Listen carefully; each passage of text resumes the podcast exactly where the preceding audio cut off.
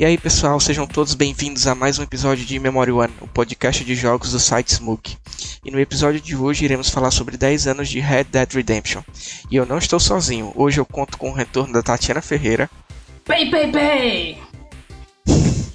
do Elvio Franklin. E aí galera, estamos aqui. E do Miguel, o legalzão.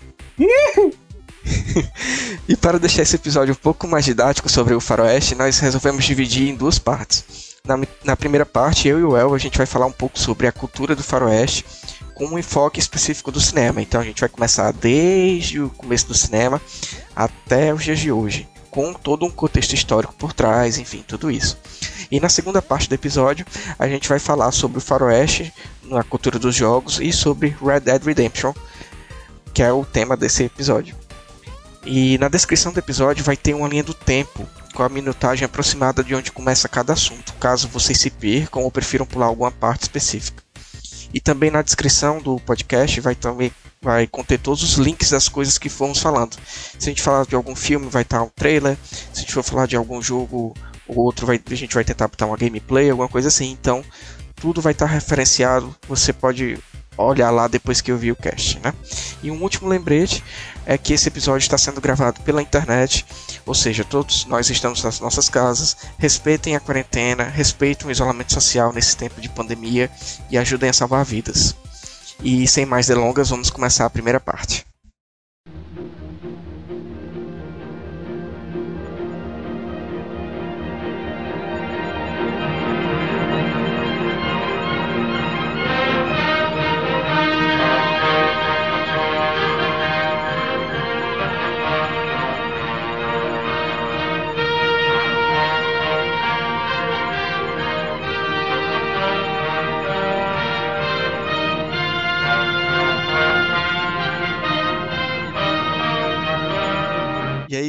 Tudo bem com vocês? Sejam bem-vindos à primeira parte desse episódio do Memory One sobre Red Dead Redemption. E nessa primeira parte eu estou aqui com meu amigo Elvio Franklin. E aí, galera? Vai falar. Beleza? e, e a gente vai fazer um, um panorama geral sobre esse gênero western, né? Falar sobre a origem do termo, como é que ele se consolidou na cultura, é, a importância do gênero para o cinema. E a gente vai dividir, como eu falei, em duas partes. Essa primeira parte é a gente falando desse, desse assunto mais geral do faroeste, e a segunda parte, que a gente vai gravar com, além de, de mim e o Elvio, vai, vão estar presentes a Tatiana e o Miguel, então a gente vai né, falar sobre o Westner nos jogos e sobre o próprio Red Dead Redemption. Mas nessa primeira parte somos só nós dois, né?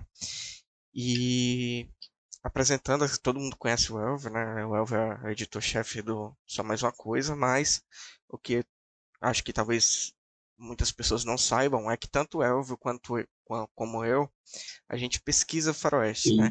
A gente, é, a gente vem do curso de cinema e audiovisual da UFC, o Elvio, ele é pesquisador, ele foi bolsista, ele pesquisou faroeste contemporâneo, né? Esses neo-westerns que, que tem. E, e o meu TCC foi sobre faroeste também, mas foi sobre o Western Spaghetti, mais precisamente sobre o Sérgio Leone e o Ennio Morricone, né? A importância da trilha sonora, então eu foquei mais na trilha. Mas nós dois somos apaixonados pelo é, gênero de, enfim, desde o seu início e concepção, a, por tudo que ele passou dentro da história do cinema. Então ele é um gênero bastante rico e abordou diversos temas ao longo aí desses mais de 100 anos de existência. E esse é o primeiro aviso que eu queria dar. Né? O segundo aviso é que tudo que a gente for falar de referência de filme, é, eu vou deixar tudo linkado na, no, na descrição do episódio. Tudo que for de domínio público eu vou deixar. Né? Então, os filmes mais antigos que, que forem de domínio público vai estar o link tudinho na descrição do YouTube mesmo. O YouTube tem alguns. E os que não forem de domínio público, a gente vai deixar um trailer, alguma coisa assim, para vocês terem uma noção mais ou menos do que o filme trata, né? Então, dados os recados, vamos começar a falar sobre esse gênero maravilhoso. É, feitos esses dois avisos, devidos avisos, vamos começar falando sobre o, o, termo em si, né? O que seria esse Westner, né? Seria uma, uma espécie de, de conquista a oeste. E essa conquista a oeste, geralmente, ela é muito vinculada à história norte-americana, né? A, a raiz dela é muito vinculada à história norte-americana, principalmente na, nesse período de expansão, né? Porque se você olhar a história dos Estados Unidos, eles foram colonizados na costa leste e eles, se você olhar o mapa dos Estados Unidos hoje, você vê que eles têm do, do lado leste até o oeste. Então eles pegam o Oceano Atlântico e vai até o Oceano Pacífico, né? Então teve toda essa história de conquista. E muito se, se da- das características do Western está vinculado a essa história dos Estados Unidos. Mas o desejo e vontade de conquistar o Oeste, na verdade, data de bem antes, né? Se a gente for fazer um paralelo histórico, das, desde as grandes navegações, eh, tinha-se esse desejo de ir para o Oeste, né? Então, quando começou ali no século 14, século 15, essa, essa exploração ao mar, né? Muito por um viés econômico, né? Porque as, as nações europeias, né? Portugal e Espanha principalmente no início, depois a Inglaterra, eles iam a- queriam buscar um caminho mais rápido até chegar à Índia, às Índias, né? Que era para poder comerciar especiarias, enfim, to, toda essa questão. Então esse desejo de se lançar ao mar e, enfim, motivou essa expansão, essa expansão territorial, essas, esse, essa, essas grandes navegações, né? Como a história costuma chamar. O Elvio é historiador, ele vai já falar um pouquinho mais sobre isso e dar, dar essa, esse, o, olhar dele, né? Mas assim, se você olhar o mapa do mundo, você vai ver que entre a Europa e a Ásia, né, que é onde está localizada a Índia, existe um continente africano e é enorme, né?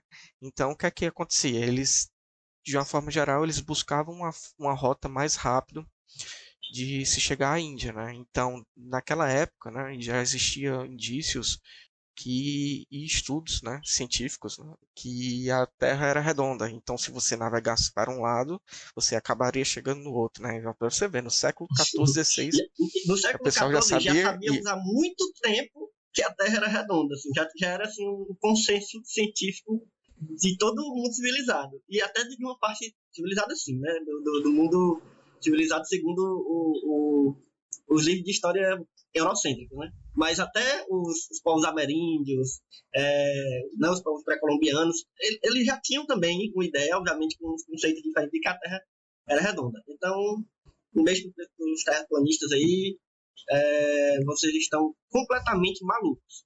Só deixar Exatamente, era isso que eu ia falar. Era isso que eu ia falar. Se há, há pelo menos aí seis séculos o pessoal já sabia que a Terra é redonda e ainda tem besta hoje defendendo que ela é plana, né? Mas enfim. Então eles optaram pelo avanço ao oeste para, para chegar mais rapidamente às Índias, né? Só que eles não tinham muita noção do que encontrar, né? Acredito eu. E, enfim, acabaram achando o continente americano inteiro e, enfim. E então esse desejo e, e essa busca pela conquista do Oeste, né? Porque é muito o Westner tem muito disso, né? É, esse, esse dese... ele explora muito essas essas iconicidades, esses símbolos, né? Dessa conquista do Oeste, muito pautado na cultura americana, como eu falei, mas só deixando bem contextualizado que esse desejo de explorar o Oeste já vem É até, inclusive, assim, só para dar antes. um, um, um adendo e mostrar, é, reforçar isso que, o, o Thiago está falando, esse desejo até anterior às grandes, grandes navegações é um marco, assim, claro, da, né, do- da história da humanidade, de expansão né, marítima, mas até antes, aí a gente vai puxar para um outro tema que eu me interesso muito que eu pesquiso também, é da era viking, no século no século 8 até o século 10, mais ou menos, não sei exatamente de quando, mas já é, já é inclusive historicamente comprovado que houve presença de escandinavos na onde hoje é a América do Norte.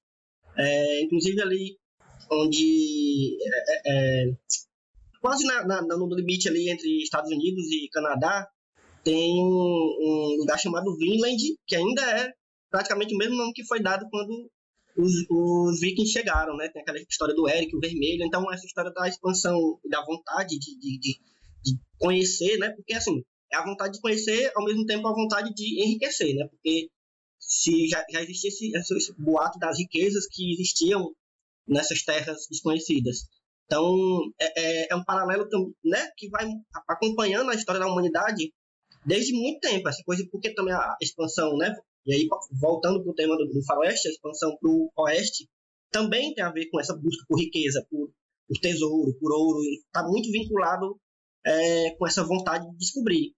Mas é isso, é, realmente é uma, é uma, é uma constante na, na, na história da humanidade esse, essa, esse desejo de, né, de, de acompanhar, pra, acompanhar o, a, o sol né, onde ele tá, para onde ele está se pondo. Então, é, como Eva falou, tem todo esse, esse desejo e tudo, mas o gênero western, como nós conhecemos hoje, não só no Red Dead Redemption, mas enfim, toda a cultura que se construiu em cima do, do dessa palavra, né? Ele está vinculado à história norte-americana, né? A questão da, da guerra civil, a questão da conquista mesmo da expansão territorial do, dos Estados Unidos, né? Até eles a, a, conquistaram tudo isso há muito sangue, né? Então eles houve muitos massacres aos indígenas, aos povos nativos americanos, enfim, teve toda essa, essa história que, apesar de o, o gênero hoje em dia demonstrar isso de uma forma bem romantizada, né? Alguns filmes não, mas eh, de uma forma geral isso não é tão explorado. É, mas foi um período muito sangrento, né? Então eu queria que o Elva falasse um pouco mais sobre essa, essa questão histórica dos Estados Unidos mesmo, da expansão, e falar um pouco da Guerra Civil Americana, porque são os dois temas centrais do, do, do Westner, né? Então, essa, essa questão da expansão e do, da guerra civil. E também falar do, do que perpetuou um pouco sobre essa questão do transformar esse, esse tema popular, né? Que foi o surgimento das Jimmy Novels, tudo isso. Enfim, o Eva vai falar um pouco agora sobre essa parte mais histórica que é para poder contextualizar.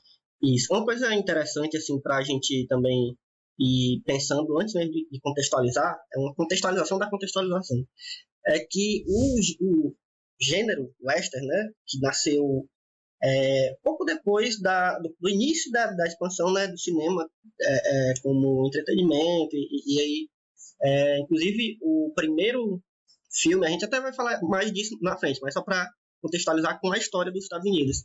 É, é aquele filme o primeiro filme que é considerado faroeste é o Grande Roubo do Trem né que é um, um curta metragem mudo obviamente ainda porque ele é de 1910. 1910, né? Posso estar enganado. Pessoal. Acho que é, eu acho que é 1903. 3, é? Então.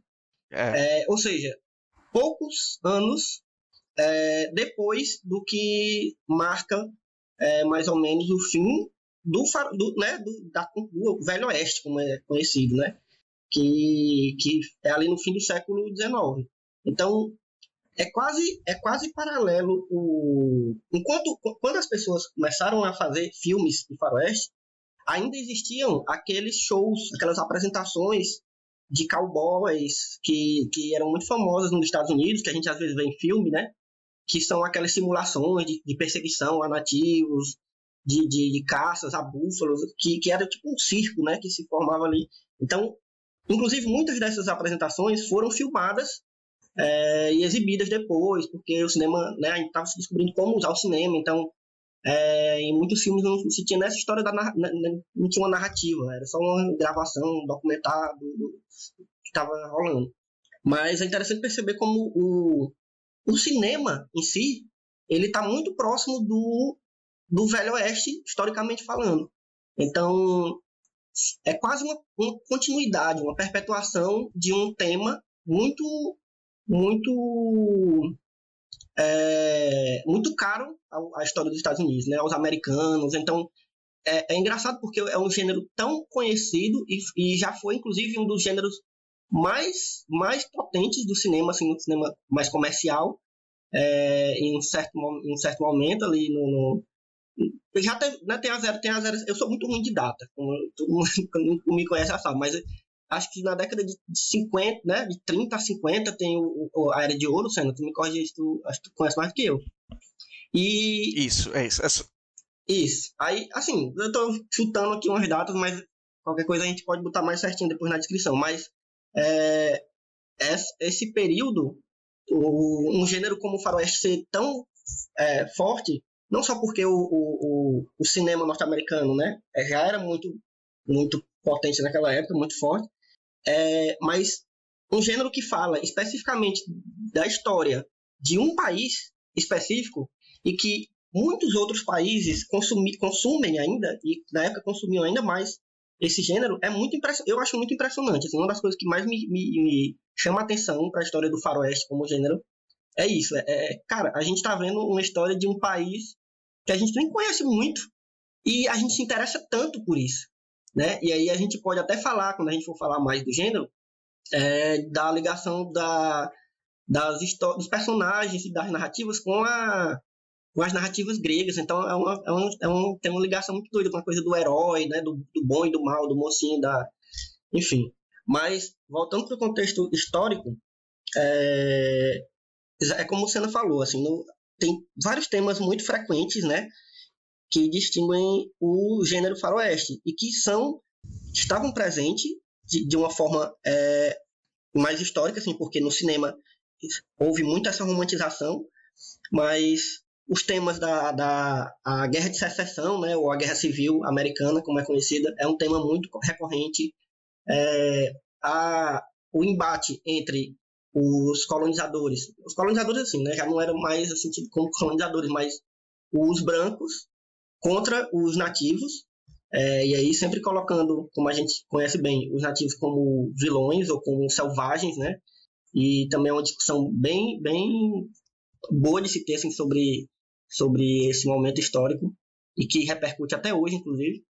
É, a corrida do ouro, é, então tem vários desses temas que são recorrentes no, no, no gênero que são que foram realmente que são realmente históricos. Então é, é, também um gênero muito peculiar por se confundir muito com a história. Muita gente acha que o que a gente vê, no, vê nos filmes, o que a gente via e vê ainda nos filmes, é a história. Então tem que ter essa, essa divisão bem clara do que é né, cinema, do que é um gênero, do que é estereótipos que o gênero cria, e a história.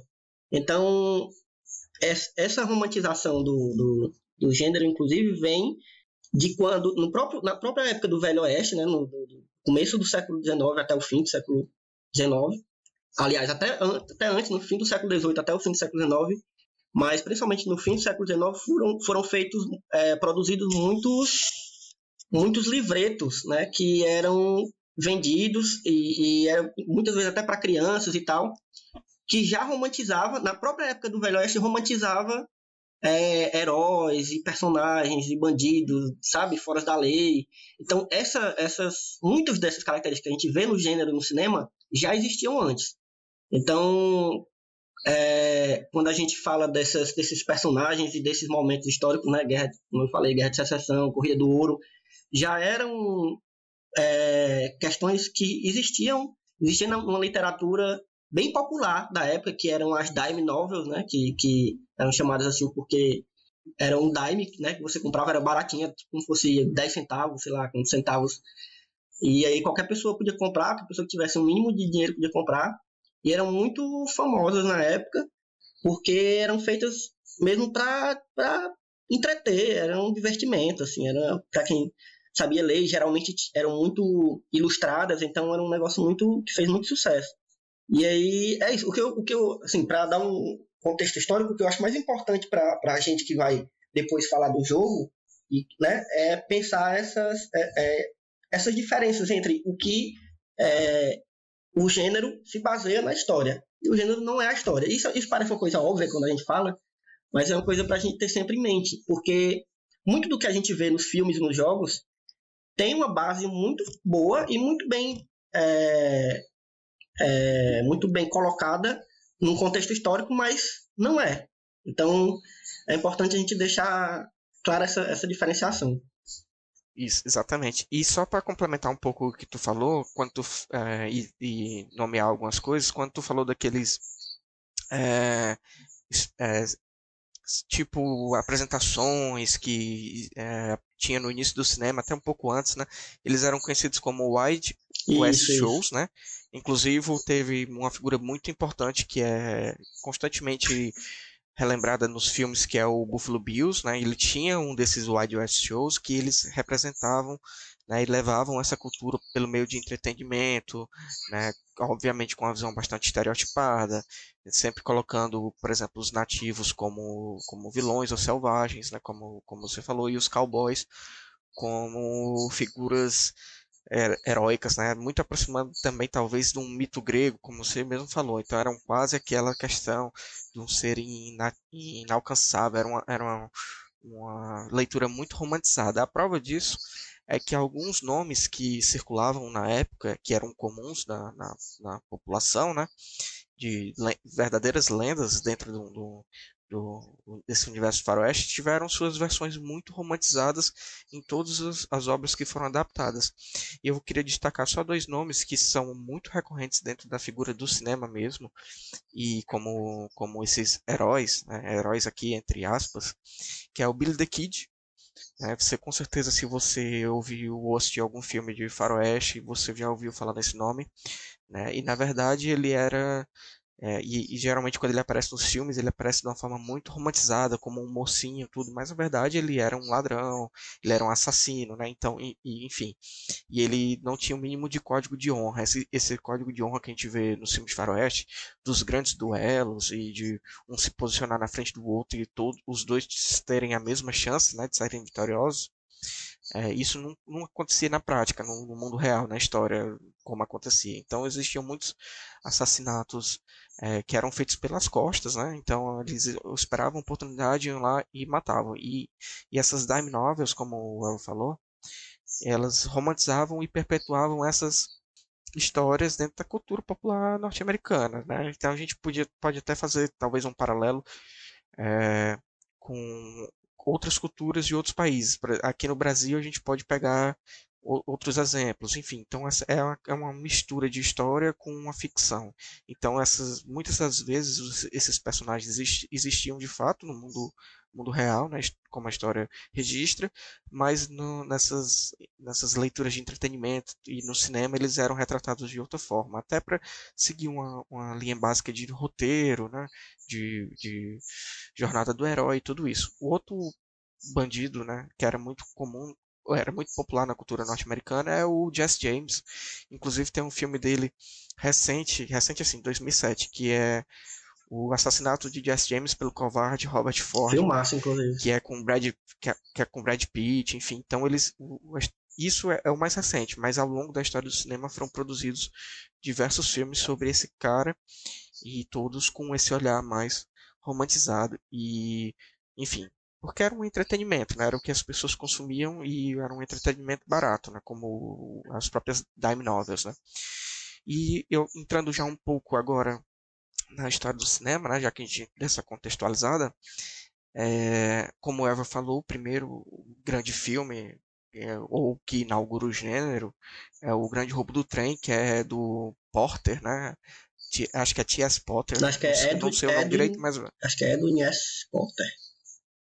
É, Edwin S. Potter. Eu não sei, mas ele vai estar na descrição porque ele tem na íntegra no YouTube. Ele é o primeiro porque ele, ele, ele é considerado o pai do faroeste porque ele tem elementos que vão ser comuns nos filmes do faroeste a partir dali em diante. Mas se a gente retroceder um pouquinho a história da história do cinema e a gente ainda chegar no ano de 1895, que é o ano que os irmãos Lumière eles inventaram um cinematógrafo e que possibilitou ao, o, o cinema, né, o início da, da, linguagem do cinema, como a gente conhece, né, possibilitou o, o desenvolvimento da linguagem do cinema. É, o prim, um dos, dos, dos achados dele, os mais conhecidos, é a chegada do trem à estação, né, de, do próprio ano que, que, surgiu o cinematógrafo, em 1895, que se a gente for analisar a iconografia do faroeste mais para frente, a gente vai ver que o trem é um tema comum né, no, no universo faroeste. Então, desde o começo tinha essa questão do, do, do trem. Né? Não, não estou dizendo que o gênero nasceu aí, mas existem esses elementos que são ressignificados mais para frente, né? E a própria história do cinema também está muito vinculado com essa questão do, do movimento, né? Do, que são 24 quadros por segundo, desse vontade de, de registrar coisas, né? O início, se a gente voltar nessa época, o cinema ele não era ainda consolidado como uma obra de arte, né? Então ele tudo que era produzido ali nos primeiros anos do, do descobrimento do cinematógrafo, eles eram registros apenas, né? Eles não tinham nenhum intuito, não tinha nenhuma linguagem, não tinha é, nenhum tipo de, de, de, narrativa por trás. Eles eram apenas registros. Né? E prosseguindo um pouco ainda, é, fazendo um, um breve paralelo aqui, é, o, a história do cinema ele surgiu em 1895 com a invenção do cinematógrafo do, pelos irmãos Lumière, mas paralelamente, engraçado isso, no mesmo ano surgiu nos Estados Unidos uma invenção do Thomas Edison que tinha os mesmos princípios do cinematógrafo. E meio que na história do cinema os dois vão indo lado a lado, né? Então a gente tem um cinema surgi, uma linguagem surgindo na Europa e ao mesmo tempo uma linguagem surgindo nos Estados Unidos. Tanto que o diretor do Grande Roubo do Trem, ele é americano, se não me engano.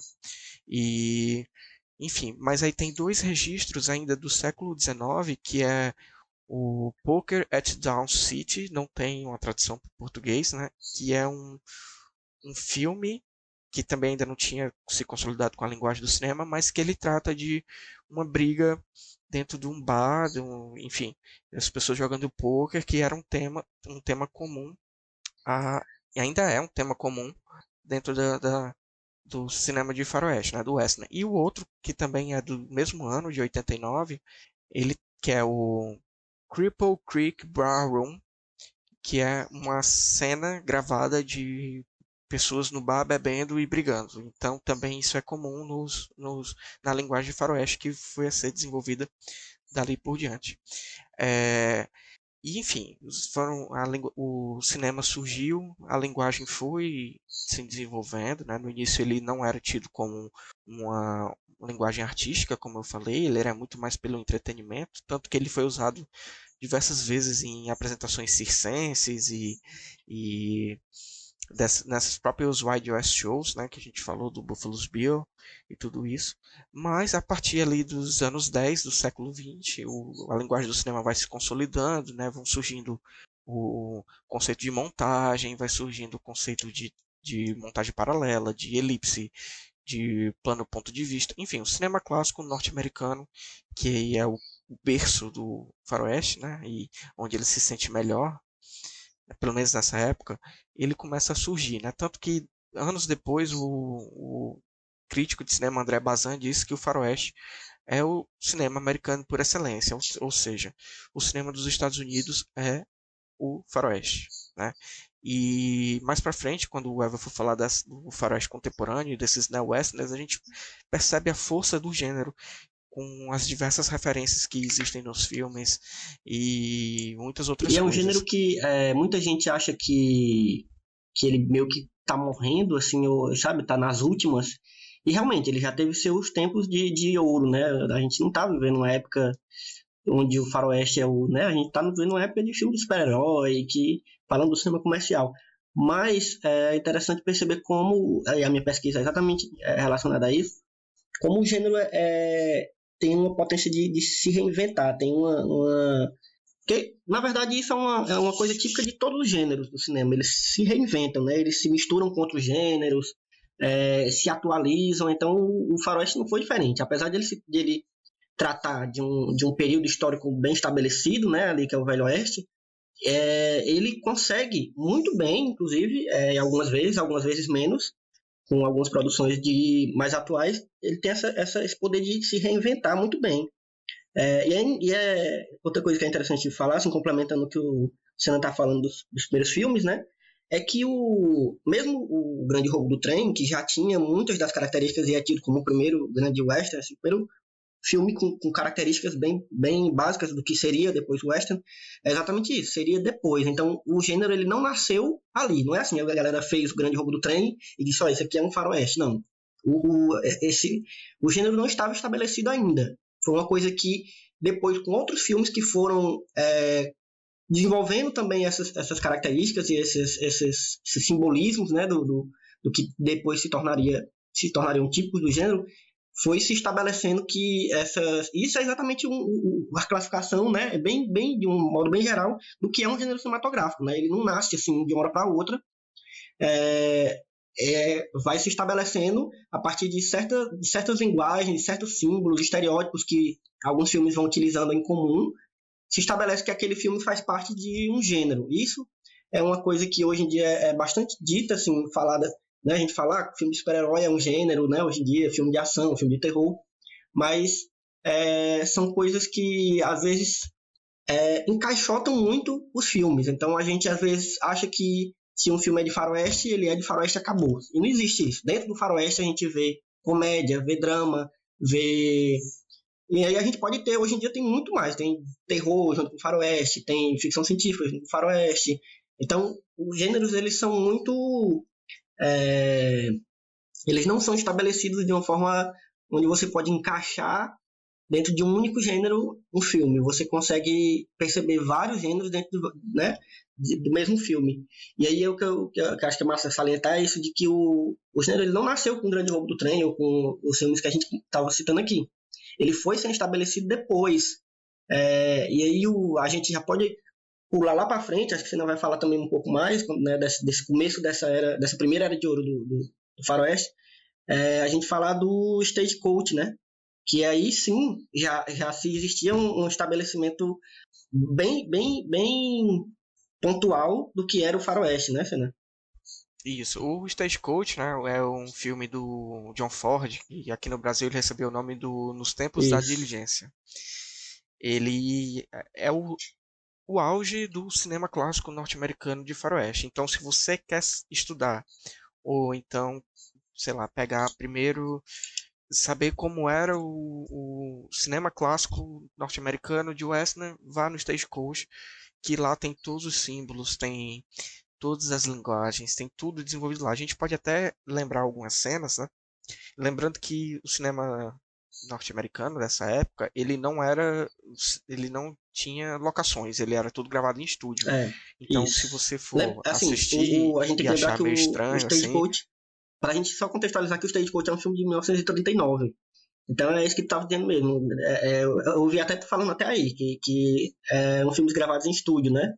Então, isso. pode é isso mesmo, pode. Só, só tava lembrando. É, então se você.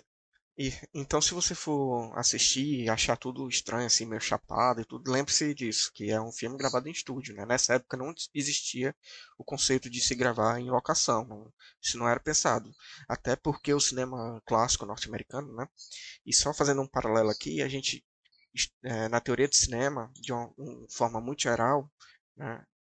a gente divide o cinema, a história do cinema em três estéticas: a estética do cinema clássico, a estética do cinema moderno e a estética do cinema contemporâneo. Então, o cinema clássico, ele é, a principal característica dele é o controle absolutamente de tudo, né? Tudo que você imaginar, da, da mise-en-scène, né? da mise-en-scène. Então, é, se não se cogitava gravar em, enfim, locações, por exemplo, na rua ou então no próprio deserto, porque você não tinha o controle, não tinha como os grandes estúdios terem controle, por exemplo, de clima ou então de, sei lá, de qualquer outro ambiente externo. Isso então isso era impensável para dentro do cinema clássico norte-americano. Então, era, os filmes eram todos gravados em estúdios porque dentro dos estúdios, os diretores, o diretor de fotografia, o som, todo mundo tinha todo o ambiente controlado e poderia se desenvolver a linguagem a partir daí, né? Isso só foi mudar, a gente vai falar também um pouquinho mais para frente lá a partir do cinema moderno, enfim, do cinema pós-guerra, mas essa é, é um assunto para daqui a pouco, né? Voltando um pouco ao Stagecoach, é, a gente pode até falar, Elva, é, de como essa linguagem é, é, marcada, né? Então você encontra todos os símbolos e, e ícones do faroeste dentro desse filme. Então tem o o mocinho, que na verdade é um bandido, né? Porque a parte, o, o faroeste ele trabalha com o conceito do bom homem mau, né? Então que é, um, é uma, um, uma pessoa ruim, né? Geralmente é um bandido fora da lei, mas que na verdade ele é bom. É basicamente o que a gente, a gente ele... chama hoje em dia do anti-herói, né? Isso, anti, é, seria um anti-herói, exatamente. Então é esse conceito do bom homem mau. Então o que acontece? O Stagecoach tem isso. Então o protagonista do filme ele é um, um cara que saiu da prisão. Né? Então a gente tem os índios, tem a questão do o, o índio aqui no, no, no, filme do John Ford, ele é tratado de uma forma bem estereotipada e como um selvagem e um, e um inimigo natural aos protagonistas, né? E é até engraçado, engraçado assim, dentro da história do cinema, né? Que se a gente for analisar os filmes do John Ford mais para frente, a gente vê que essa perspectiva dele sobre o, o índio muda. Né? Então, ele, ele trata o índio de uma outra forma nos filmes futuros dele.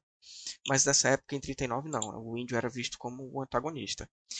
E tem tudo, assim, tem o é, perseguição a cavalo, tem é, salões, tem é, enfim, assim, tem o protagonista que é o estereótipo. Isso, falando dos personagens. Tem a questão da mocinha. Exatamente, era o que eu ia dizer. Tem a, os, cada, cada personagem, né, que a gente. É, o, o filme é, é, uma. É uma jornada, né? De uma diligência, como o nome já fala. Então, dentro dessa, dessas diligências que estão fazendo essa jornada, tem vários desses, desses personagens que são estereótipos do, do faroeste, né? Assim, bem que são recorrentes, né? É o auge, né? Então o Stagecoach ele é tido como, dentro da história do cinema, como o, o western mais western do cinema clássico americano, né? Se a gente for pensar assim. Então ele traz tudo que o cinema clássico de faroeste tinha, tudo, todos os estereótipos e tudo. E ele meio que é uma jornada, como o El falou, e ele também trata de uma história de vingança, né? Porque o cara que saiu da cadeia, o protagonista do filme, ele na verdade quer se vingar pela morte do irmão, se eu não me engano. E o filme trata dessas questões também. Então o Faroeste sempre tem muito essa temática de vingança e de ir atrás. Mais para frente a gente vai ver que isso é, não, é, não chega a ser subvertido, mas é completamente exagerado a ponto de se tornar meio cômico e cartunesco e, e enfim. Mas na princípio era isso. E também a gente pode pegar exemplo como, além, além dos signos que estão todos presentes ali, como o, a linguagem dos personagens é apresentada. Né? Então, se a gente, por exemplo, pegar a apresentação do protagonista no filme, ele é uma câmera, né, você vai ver que é uma câmera meio contra-plongé. Né? No cinema, a gente geralmente usa o contra-plongé quando a gente quer destacar uma pessoa, né? dar a importância dela no quadro. Então, é, a apresentação desse personagem é feita numa câmera contra-plongé com um zoom no rosto dele, né? Então, é como se mostrasse que ele fosse o herói daquela, daquela narrativa e ele é a personagem mais import, importante. Além do que, Senna, é, desculpa te interromper, mas é, é, é, lembrando que o, o protagonista era, era interpretado por um ator que depois se tornou um dos símbolos, ele como ator se tornou um dos símbolos do faroeste americano, né? Que é o John Wayne. Então, isso também é uma característica que se tornou importante para o gênero.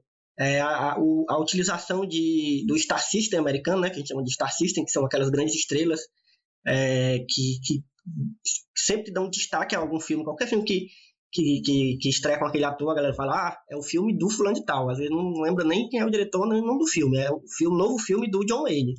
Então, o John Wayne, entre vários outros que depois foram surgindo, que não vou lembrar o nome de todos agora, mas assim, é, a utilização desses, desses atores que sempre faziam faroeste, e muitos deles, inclusive, faziam praticamente o mesmo personagem, né? Tinham sempre essa, essa, essa coisa do, do, do, herói, né? E tal. E, e, também, mas também tinha os que sempre faziam os bandidos, né? Tem atores que sempre apareciam como os, os vilões.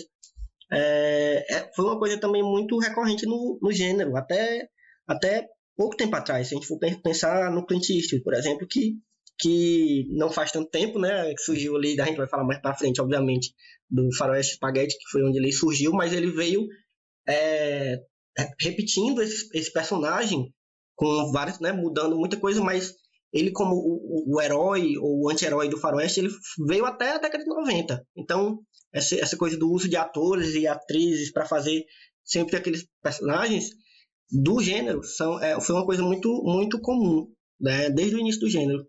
Sim, e era uma questão de status, né? Então você não podia ser uma grande estrela de Hollywood se você não fizesse um filme de faroeste. Ou se você não fizesse um filme com determinado diretor. Porque nessa época, como você bem salientou, Elvio, ele tinha essa questão do Star System. Então as pessoas iam assistir o filme pelo o ator ou pela atriz, não necessariamente pelo diretor. Isso veio ser subvertido mais para frente, ali na década de 60, com a questão da política do, dos autores e o reconhecimento de certos diretores como grandes artistas. É muito veio da crítica francesa ali do pessoal da carreira de cinema, mas enfim, mas por exemplo nessa época as pessoas iam assistir o filme por causa do John Wayne, não por causa do John Ford, né? E mais para frente isso é meio que subvertido, as pessoas dão mais é, importância ao trabalho do John Ford como cineasta do que necessariamente como John Wayne. E é interessante também você falar dessa questão do, da representação do mesmo personagem, e a gente pode até fazer um paralelo mais para frente, é, de como um ator às vezes ele representa o mesmo personagem, mas tem uma mudança. Né? Se, por exemplo, vou dar um exemplo do próprio John Wayne e John Ford. Né? É, se você pegar o Stagecoach, que é um filme de 1939, em que apresenta esse herói idealizado né? do, do John Wayne, e você pegar, por exemplo, Rastros de Ódio, Sim. The Searchers, que é um filme de 56. Que é outro marco também. Que né? também é. Isso, isso, que também é um filme. Eu já tô pulando um pouquinho, mas eu vou retornar. Que também é um filme do John Ford. E também tem o Joe Wayne como, como protagonista. Você consegue perceber que é como se fosse o mesmo personagem, mas envelhecido. Ele é, é né? melhor assim, desenvolvido, assim, né? Eu acho assim. No... Isso. Ele isso. tem características é, que se é. repetem, mas parece que ele é, ele é. Ele tem uma diferença assim de caráter e de várias coisas, né? Isso é, isso é uma coisa semelhante acontece, por exemplo, no personagem do Clint Eastwood que tu citou sobre o Faroeste Spaghetti, né? Então ele, o Clint Eastwood ele é conhecido como Pistoleiro Sem Nome, né? na trilogia do Sérgio Leone. Mas e ele é, enfim, a gente vai falar mais para frente, ele é absolutamente quase um, um deus assim dentro do filme. Ele faz tudo e tudo dá certo. Mais para frente, ele dirige um próprio filme chamado Os Imperdoáveis, né? Imperdoáveis The Unforgivable. Uhum e que ele vive um, um ex-pistoleiro que começa a criar porcos e existe essa, esse paralelo entre o, o, os filmes do Sérgio Leone, inclusive esse filme do Clint Eastwood que é de 1990, ele dedica ao Sérgio Leone, né, tem a dedicatória ao Sérgio Leone que havia morrido poucos anos antes e a gente e, e é como se fosse um, um, olhar realista. Eu não dizia nem, vou dizer nem mudança de personagem ou coisa do tipo, é um olhar realista, é um olhar mais mais menos idealizado do que seria um pistoleiro. Né? Então acho que é isso mais ou menos que acontece com o John Wayne e o John Ford. Né? Na década de 30, né? nos anos 30, era o auge do cinema americano, de cinema clássico americano, e tudo idealizado. E nos anos 50, que já é o período pós-guerra, onde o, o faroeste ele precisou se reinventar, né? porque como o Elvo já falou, o faroeste como gênero ele vive de ciclos, né? Então ele teve um ciclo muito bom ali nos anos 30, início dos anos 40. Depois teve o pós-guerra, onde o, mundo ficou devastado, ninguém é, queria saber de cinema, até porque existiam outras questões mais importantes. E o, o, o gênero entrou em declínio. E, na, e, a partir da década de 50, início da década de 60, teve essa retomada, né? A primeira retomada. E o gênero ele precisava ser mais é, bem pautado nessa realidade. Não podia ser mais aquela visão idealizada do, do início é uma da década que... 30, até porque ninguém compraria o Isso. filme, né? Se distanciaria da realidade. Inclusive, citando um, um, cara que tu já falou aí, que é o André Bazin, né? Que foi um, esse crítico que, que, de cinema no geral, mas ele gostava muito de, de, de faroeste, cinema clássico americano, e ele até colocou esse, essa, essa classificação, ele chamou de metal western, né? Esses filmes dessa época do pós-guerra que que são filmes mais autoconscientes, né, e, e mais reflexivos. Então, foi uma guinada muito muito importante do gênero e, e, é muito interessante você ver como o gênero, né, que nasce junto com quase com, a criação do, do, do, cinema, falando de uma de um contexto histórico dos Estados Unidos, né, que é o, o país que mais produz o cinema comercial é, até hoje assim, sem, sem contar com Bollywood, né? A gente sempre tem que lembrar que Bollywood, na verdade, é o maior produtor de, de, Mas, assim, falando do, do, do cinema que, que, chega, né? No, no cinema global, assim. É, no Ocidente é os Estados é. Unidos. No Mas, assim, é, é, é interessante você ver como esse gênero, ele acompanha um, a, a história, né? Ele, ele, ele se transforma a partir das transformações do, da própria nação americana, do próprio homem americano, né? Então, você percebe vários momentos chave, né, como o Senna falou aí, da, o, momento pós-guerra, já é um momento em que o, o, gênero teve que se adaptar, porque as pessoas tinham mudado, né, naquele momento, as pessoas estavam querendo coisas diferentes. Então, o gênero ele teve essa, essas, esses momentos de acompanhar o que estava acontecendo. E aí o, o, que o André Bazin chamou de meta western é exatamente esse, esse faroeste que começa a olhar para si, né, olhar para e aí começa a aparecer filmes que já começam muito, muito é, minimamente, mas já, já existiam. É, a, a, coisa de você problematizar a, a, questão, por exemplo, dos nativos, né, como, como selvagens. Então, já, alguns filmes já começavam a tratar diferente, a, a, a dar uma, uma cutucada naqueles estereótipos, né, a coisa do bem e do mal que era bem estabelecido no cinema dos anos 30, né? No faroeste dos anos 30, né? O bem era sempre o bem, o mal era sempre o mal. Aí tinha essa interseção desse personagem que era, né? O, o, o bom, bem mal, mas ele era, na verdade, bom. Ele, você nunca via ele fazendo mal. Você sabia que ele tinha sido mal em algum momento, é, que ele era um fora da lei, né? Mas você no filme só via ele fazendo bem. Então, ele era bom, né? Pra gente que estava vendo o filme, né? Naquele recorte ele era bom. Então, essa divisão, essa dicotomia que era muito mais clara é, nos anos 30, nos anos 50 para 60, já, isso já mudou, isso já ficou mais misturado. Você já não sabia mais se o personagem era 100% bom ou 100% mal. Né? Você já conseguia ver personagens que tinham essa, esses tons de cinza, essa coisa de, de, de, de você não conhecia tão bem os personagens assim, porque ele não seguia exatamente o estereótipo que a gente já conhecia, né? Isso. E a gente pode pegar como exemplo o próprio Rastros de Ódio, que a gente falou aqui, do John Ford, como essa mudança, assim. Porque o que, é, o que acontece no Rastros de Ódio? É o plot geral do filme. A sobrinha do protagonista, ela é sequestrada pelos indígenas, né, por nativos, e ele meio que lidera uma, uma busca, né, uma, o, o, título do filme em, em, inglês é The Searchers, né, que é, seriam, tipo... Os buscadores, né? Os buscadores, né? É, The Searchers. E foi traduzido por, por, no Brasil pelo é, Rastro de Ódio. E o que acontece? É, no final do filme tem um massacre, certo? As, enfim, tem uma cena muito violenta e que jamais seria mostrado no cinema clássico dos anos 30. E aqui é mostrado de uma forma bastante sóbria, assim, não tem nada idealizado. E você vê o protagonista matando o, o pessoal, inclusive ele matando pessoas inocentes, porque ele não se importa. Então ele ele subverte muito essa questão e, e tem essa questão dos estereótipos que são melhor trabalhados, né? Não é tão mais o índio é o estereótipo do selvagem, tudo isso. Ele trabalha com essas questões tanto que para aquela época o filme sofreu críticas nesse sentido de que ele que ele estava suavizando demais a imagem do índio, quando o faroeste exigia que ele fosse um retrato de salvageria. Então, o próprio John Ford recebeu críticas na época, né? Hoje em dia, se você for ver o filme, assim, a crítica ao estereótipo indígena é quase inexistente, assim. Mas só de você mostrar, por exemplo, uma, uma personagem tendo um interesse amoroso por um indígena, isso já era um motivo de, de choque crítica da sociedade americana. É, porque a gente tem que ver o filme no tempo que ele tá, né? Então, se a gente olhar para os olhos de hoje, Isso. o filme ainda é absurdo com, em relação a preconceitos e tal, mas se a gente olhar que, que é um filme da década de 50,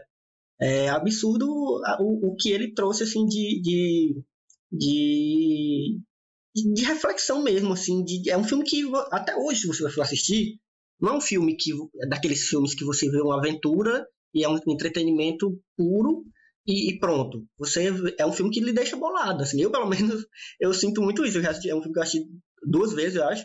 E eu sempre fico, porra, assim, coloco, se você conseguir colocar esse filme no, no contexto dele, você consegue pensar, porra, realmente eu entendo porque esse filme é revolucionário, né? Não só na temática, mas até, até tecnicamente falando, né? Porque é um filme de Maria, de um forte que homem. É. E a gente, a gente já tem aqui na, no filme a presença das locações, né? Porque o que aconteceu? Ali, depois do pós-guerra, os estúdios também tiveram crise, né? Crise é, financeira, enfim, tudo, tudo isso. Então ficava muito mais caro você fazer um filme dentro do, dos estúdios. E o que aconteceu? A tecnologia também foi evoluindo, então as câmeras ficaram mais leves, e o equipamento de som ficou mais, mais portátil, assim, dentro daquela época, né? Não pensando nos dias de hoje que você consegue filmar até com celular, enfim. Mas naquela época não, as câmeras eram menores e tudo. Então isso possibilitou você gravar já em locais que existem, né? Você não precisava construir um cenário, você não precisava criar situações. Elas já existiam, então isso barateou o processo de produção. E esse filme do, do John Ford, ele já tem isso. Então ele tem muita, muita locação. Tem ainda algumas cenas que são gravadas em estúdios, e se você prestar atenção você vai perceber que é um estúdio ali, não é, não é uma, uma locação, né? mas já, é, já tem essa questão do, desse refinamento da linguagem que é comum dentro de um cinema mais moderno, né? dessa estética do cinema moderno, porque o cinema moderno ele tem é, suas origens justamente no cinema do pós-guerra, né? ali depois que acabou a Segunda Guerra Mundial, estava tudo devastado, não, não existia mais como é, filmar como antigamente ou mostrar o mundo idealizado como antigamente. E a partir daí começaram a surgir correntes dentro da história do cinema que tra tentavam trabalhar essa linguagem mais moderna. E uma dessas correntes é a que é conhecida como o neorrealismo italiano. Então eles mostravam o dia a dia, né?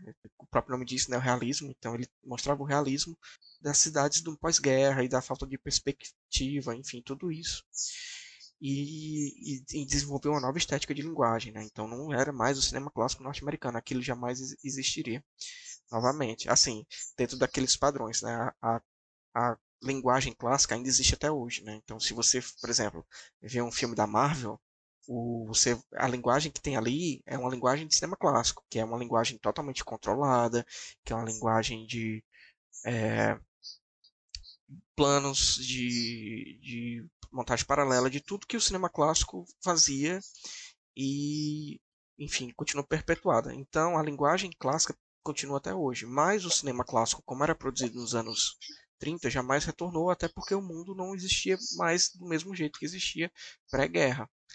Né? Então, é, na década de 40, enfim, surgiu o neorrealismo italiano na Itália, mas também surgiu outros movimentos de cinema moderno ao redor do mundo, né? Teve, tivemos a novela Vague na França, né? Que foram basicamente os críticos de cinema da carreira de cinema que decidiram fazer os filmes eles mesmos, né? Então a gente tinha o Jean-Luc Godard, Godard, a gente tinha o François Truffaut, o próprio André Bazin, tinha o Eric Holmes, tinha a Agne Varda, enfim, todos esses, esses, essa nova onda de cineastas surgiu. E o faroeste acompanhou essa linguagem. Né? Nos Estados Unidos eles, eles mudaram o, se, o, tematicamente, né? como a gente falou aqui no Rastro de Ódio. Se não mudou a estética, a linguagem clássica, mas pelo menos tematicamente eram filmes diferentes dos filmes que eram produzidos na década de 30. E falando especificamente agora do cinema italiano. Ah, agora a gente chegou num, num ponto que a gente gosta muito. é, o resto da espaguete, é, o que é que aconteceu? Basicamente, na Itália ali nos anos 40, finalzinho dos anos 40, né, depois do pós-guerra e nos anos 50, os, todos os filmes ele eram muito pautados nessa onda do realismo e de uma estética barata de se fazer, né? E o Sérgio Leone surgiu meio que contrapondo isso, né? Então, se você é, ele se apropria, né? É porque o Sérgio Leone ele é italiano, ele não é norte-americano. Então ele se apropria do gênero e traz características e elementos próprios para aquilo, né? Tanto que se você for pegar para ver as críticas e os, os pensadores de cinema norte-americanos na década de 50 e 60, eles odiavam o cinema western spaghetti, né? O faroeste, bang, é, o faroeste spaghetti. Eles achavam, inclusive, extremamente eles... ofensivo para o, um gênero que é né, já era o gênero que era o gênero americano, né?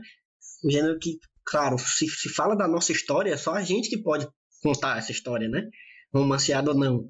Então, o, é isso que tu estava falando. O, o, chegar um cara da Itália e começar a fazer filmes utilizando aqueles, aqueles signos, né? Era extremamente ofensivo para eles. Sim, e além de usando os signos, era uma, uma confusão, assim, porque se você pegar. O, o eu pesquisei muito Sérgio Leone, né? Meu, eu, enfim, meu TCC era sobre ele e eu tinha que ler muita coisa. Mas se você for pegar para ver, a, as produções dos, dos filmes dele eram altamente caóticas, assim, no sentido de que existiam gente, pessoas de todas as nacionalidades. Então, tanto que se você for ver todos os filmes do Sérgio Leone, eles são filmes dublados, né? Eles são filmes dublados por inglês. Então, eles pegavam, filmavam ali, depois eles dublavam e lançavam no cinema. E o Western Spaghetti ele foi revolucionário, revolucionário em muitos sentidos né? Tanto tematicamente, porque o que é que ele, na essência, o que o Western Spaghetti é? Ele pega o Western tradicional e exagera. Ele é o exagero, exagero em todos os sentidos. Né? Exagero em duração de plano, exagero na trilha sonora, exagero nas atuações, é, no, enfim, em tudo. E ele era muito mais saturado, né? Se você for olhar as cores, eram cores muito mais vivas assim do que no cinema norte-americano vinha vinha sido produzido. E ele revolucionou em muitos aspectos, por exemplo, na questão do da montagem. Se você for parar para analisar os filmes do Sérgio Leone na perspectiva da montagem, você vai ver que eles são completamente diferentes dos filmes do, dos westerns dos Estados Unidos. Né? Até porque ele brinca demais com essa questão do, do plano e contraplano. Né? Então, se você, por exemplo, pegar o, um dos maiores filmes dele, que é Três Homens em Conflito, que é o The Good, The Bad and The Ugly, né? o bom, o mal e o feio, é, a cena final tem aproximadamente nove minutos e não tem uma linha de diálogo, não tem é, nada. E é uma cena extremamente tensa. Assim, ela é pautada só na montagem dos olhares e da trilha sonora do Ennio Morricone, que também ganha destaque dentro do gênero western spaghetti. Né? A trilha, trilha sonora nos, nos faróis americanos antigos elas eram muito discretas, elas eram, estavam ali apenas para contemplar complementar a história. E no Western Spaghetti não. A trilha sonora do Ennio Morricone, né, que é o principal compositor dessa época, e elas são quase um personagem dentro da, da história. Então você espera por aquele momento em que a trilha sobe e você fica muito tenso com aquilo. E essa cena final do Três Homens em Conflito é muito essa questão do, do de como o Western Spaghetti trabalha é, a suspensão da, da, da, dessa tensão, né? Porque é inimaginável dentro do cinema clássico americano. Se você pegar a cena de, de duelo no Stagecoach, né, dos tempos das diligências que a gente falou, ela dura, ela não dura nem três minutos assim, né? ela é bem rápida na verdade. E essa cena específica do final do Três Homens em Conflito, que é um duelo de três pessoas, eu não sei se isso tem um nome específico, um trielo, não sei. Mas, enfim, ela dura quase nove minutos, só pautado na montagem e na trilha sonora. Então, isso é completamente diferente do que vinha sendo produzido nos Estados Unidos. Inclusive, sendo assim, se metendo num assunto que tu sabe muito, que é, que é sobre o Morricone, já que o TCC foi sobre isso, mas é, pra gente salientar que o que o Morricone fez no, nas trilhas do, do Spaghetti era completamente, assim, muito diferente do que se fazia de trilha musical para o cinema de faroeste americano. Muito diferente. Era uma coisa que realmente é, ele, ele inventou um novo tipo de, de, de, de, forma de fazer trilha musical para aquele gênero. É, e, e, e, ele foi tão bem sucedido nisso que acabou que a gente hoje, se a gente escutar uma trilha do Morricone e uma trilha, sei lá, de algum outro é, músico que fazia música para algum outro filme famoso americano, da, sei lá, da década de 50, você vai associar, a gente, né, hoje em dia, vai associar muito mais a trilha do Morricone ao faroeste do que qualquer outra trilha. Porque o que Exato. ele fez, né, o uso que ele fazia de instrumentos diferentes e de uma... Ele usava muito é, aquele, aquela...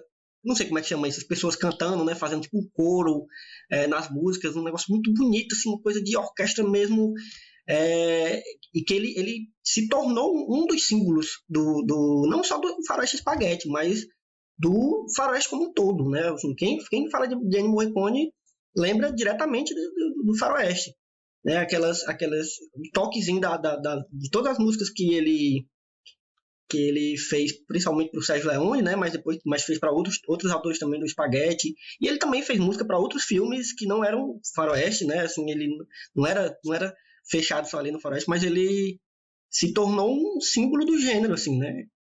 Indiscutível. Exatamente. E, inclusive, na década de 50, 60, 70, os, os, a crítica norte-americana morria de ódio do Morricone, porque ele, a trilha dele era mais conhecida do Isso. que a trilha dos próprios, do, do, dos próprios americanos que inventaram o gênero, né? Assim, que no, dentro do cinema, pelo menos, era o domínio, né? Como o André Bazan falou, era o cinema americano por excelência. Então eles morriam de ódio. E morreu tanto de ódio que o Ennio Morricone só foi receber o Oscar né, que é o prêmio máximo da indústria norte-americana, da indústria, né, da, no, dos Estados Unidos, em 2016. Foi em 2016 ele foi receber é. o Oscar por Oito Odiados, um filme do Tarantino. Então, para você ver a resistência que encontrou lá. E eles realmente odiavam, porque assim, se você pegar o início da trilha do Três Homens em Conflito, eu vou botar exatamente agora.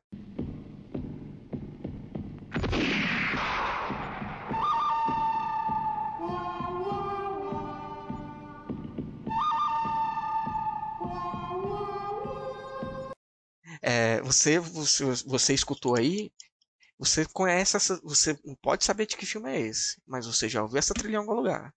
Né? Eu, eu, ouso dizer que talvez seja uma das trilhas mais famosas do cinema, essa abertura de Três Homens em Conflito. E, enfim, e ele revolucionou, como, como você mesmo falou, falou, Elvio. Ele, por exemplo, antes, as trilhas sonoras, não só dos, do, dos, dos faroestes, mas do cinema americano em geral, elas eram trilhas é, muito pautadas na, na, na música clássica. Né? Então eles tinham partituras muito duras e, e hum, enfim, tinha toda essa questão mais eu, vou, eu, não sei se o termo que eu vou usar é o termo correto, mas é uma coisa mais burocrática, assim, mais polida, né? E o Monicorn, ele, ele revolucionou porque ele pegou elementos da cultura popular e trouxe para as músicas. Então, por exemplo, você jamais escutaria na década, no faroeste da década de 30 um violão é, um sendo como base para um música. Assobio, né? Um negócio um assobio. É então, o que é que ele fez? Ele se apropriou desses símbolos sonoros da cultura popular, o assobio, é, o violão, o, esse coral que você falou, é, os próprios elementos sonoros do, do, do, do filme se tornam pauta para as músicas. Então, por exemplo, barulho de tiro, é, carregando arma, casco de cavalo. Tem uma música dele que começa com casco de cavalo, bicho. Uhum.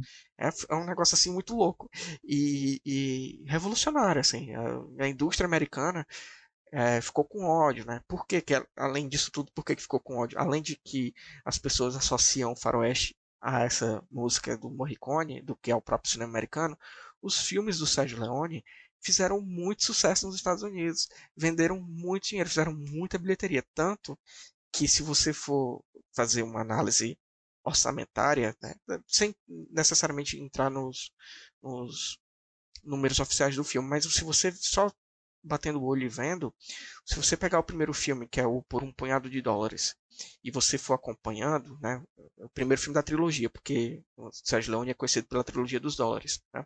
Então ele tem o primeiro filme da trilogia dos dólares, que é Por um Punhado de Dólares, o segundo filme que é Por um Punhado de Dólares a Mais, e o terceiro filme que é o Três Homens em Conflito. Você percebe que o, a grana usada no, no, investimento, né, do financiamento do filme, é muito maior, porque o filme fez muito sucesso e, consequentemente, ele conseguiu mais dinheiro para poder produzir mais, né? No Três Homens em Conflito tem uma cena que eles explodem uma ponte e eles e o Sérgio Leone explodiu a ponte de verdade. Ele construiu aquela ponte e explodiu aquela ponte.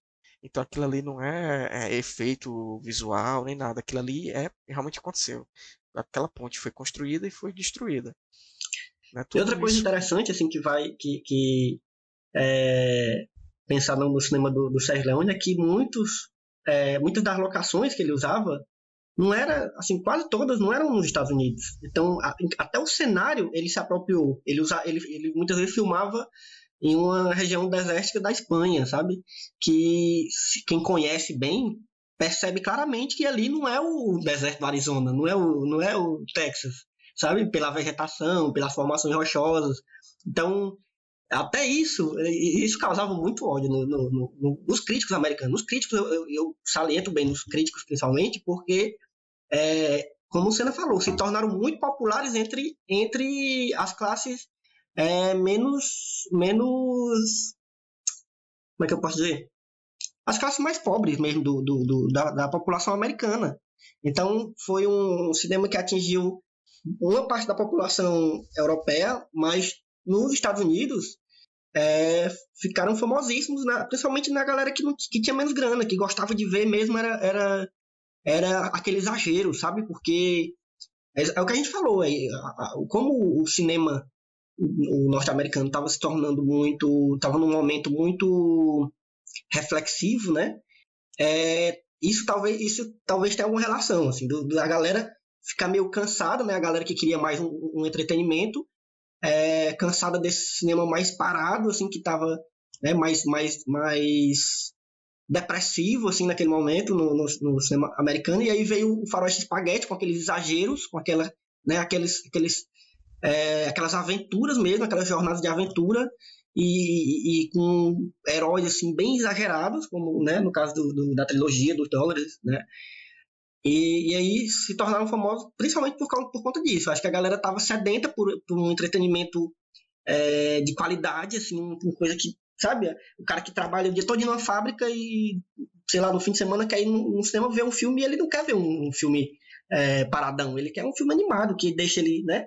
E eu acho que o, o Spaghetti fez esse, esse, sucesso principalmente por conta disso, né?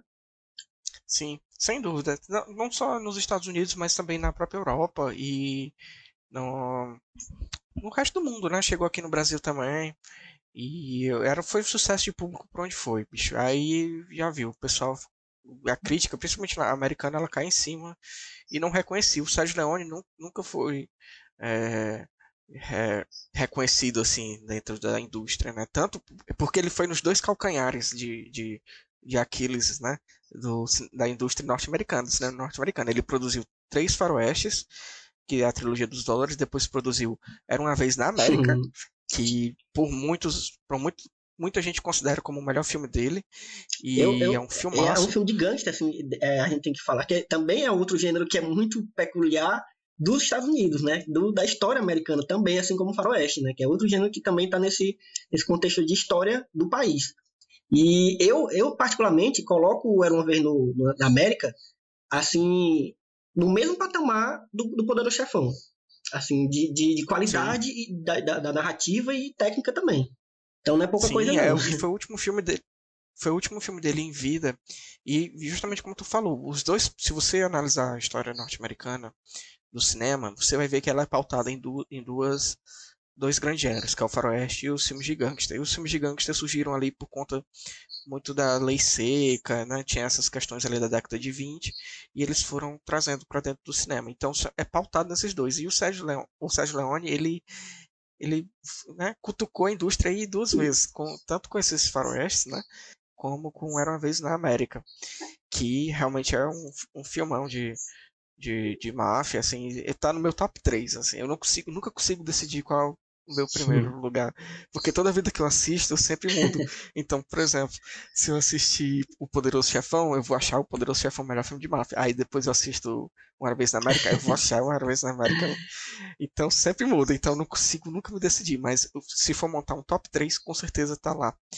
E enfim, ele foi muito importante. E o Wesley Spaghetti ele não foi focado só no Sérgio Leone. Tiver, existiram diversos outros diretores e mas todos com menos expressão, assim, não qualidade artística, mas de, de, de público mesmo. Assim. Eles fizeram muito sucesso na Itália, mas não chegaram tanto no, nos e, e teve uma variação Unidos, né? de muito muito forte também da, da comédia, né, dentro do Faroeste Spaghetti que inclusive o Leone não, não, chegou a dirigir, mas ele chegou a produzir e escrever alguns filmes com um personagem que depois ficou muito conhecido, hoje em dia é menos conhecido, mas que na época ficou muito conhecido também nesse cinema mais popular, que era o Trinity, que era um, um personagem que era, que era interpretado pelo Terence Winter, Terence Winter não, Terence Hills, Terence Hills?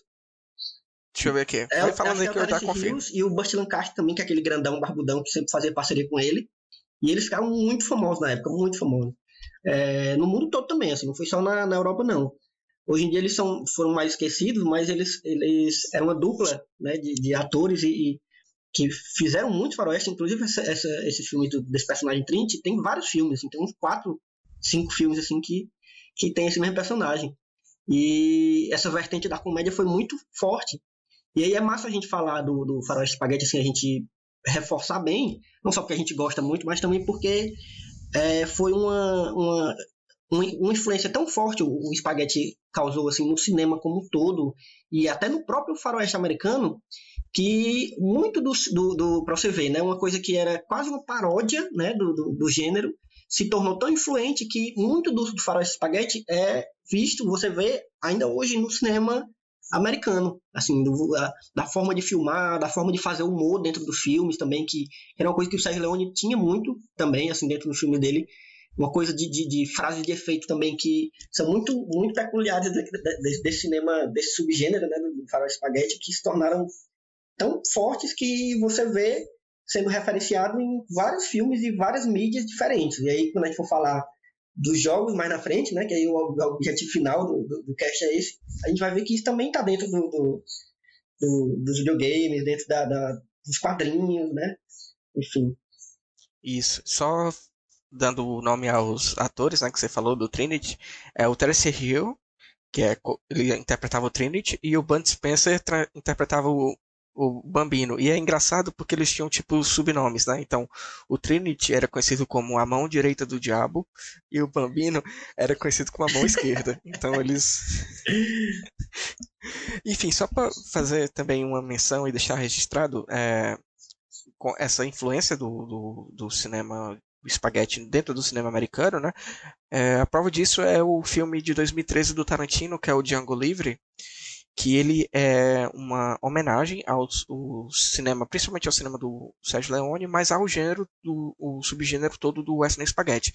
E o personagem do Django, né, que o filme do Tarantino é interpretado muito bem pelo Jamie Foxx, ele é um personagem dentro da cultura do faroeste spaghetti. Então existiam os filmes do Django que não eram necessariamente interpretados pelo mesmo ator. Ele meio que virou essa figura mitológica dentro é, do, Acho que o ator que mais interpretou do, do gênero. o Franco Nero, né? Que inclusive faz uma participação no Django Tarantino. O ator. Sim. Eu achei muito legal essa homenagem do Tarantino e, enfim, ao gênero. E só fazendo uma correção rapidinho aqui, o Django Livre é de 2012, não 2013. É, mas aqui no Brasil ele estreou em 2013. Mas ele foi lá fora primeiro em 2012. E, enfim, a gente pode falar um pouco depois do Django Livre mais pra frente, porque ele meio que traz essa retomada do faroeste, para essa, pelo menos o faroeste espaguete, né? É, mas seguindo aqui a, essa ordem cronológica do, do, do, faroeste, a gente chega na... O Western Spaghetti ele começou ali na década de... de... 50 para 60, né? É, 50 para 60 foi até os anos 80 é, bem fraco nos anos 80, o, o auge mesmo foi no, no, início dos anos 60. E paralelamente a isso, nos Estados Unidos, ele, o, o, cinema de faroeste que era produzido lá era mais essa questão do muito pautado na violência e nessa coisa intimista como a gente já citou. Eu só queria fazer uma menção a um filme que eu acho importante do, do cinema americano, que é um filme de 69 dirigido pelo Sam Peckinpah, que é o The White Bunch, que aqui é conhecido como Meu ódio será a sua herança. É, que eu, eu, acho incrível a, a pessoa que tra, traduz filmes de faroeste para o português brasileiro, eu acho incrível. Esses nomes são muito bons. E aqui é um filme que ele, é um, ele tem toda a linguagem do faroeste que a gente já, já discutiu, mas ele é muito pautado na questão da violência. O final desse filme tem um massacre que dura assim, uns 10 minutos, que é um negócio assim de louco, assim, muito violento mesmo. E o cinema norte-americano foi indo para essa essa como é que eu posso dizer esse caminho né da, da, da, violência e de mostrar isso mais de uma forma mais cru né não tão idealizado mas voltando no final ali dos anos 70 o Western entrou novamente naquele ciclo né que a gente é, falou que ciclos de altos e baixos. Né? No, no início dos anos 80 o gênero estava um pouco desgastado, porque começou a surgir muito o cinema do blockbuster ali no. Ficção científica, filme de aventura. Né? É, a ficção científica, isso. Começou a surgir ali em 75 com o Tubarão do Steven Spielberg.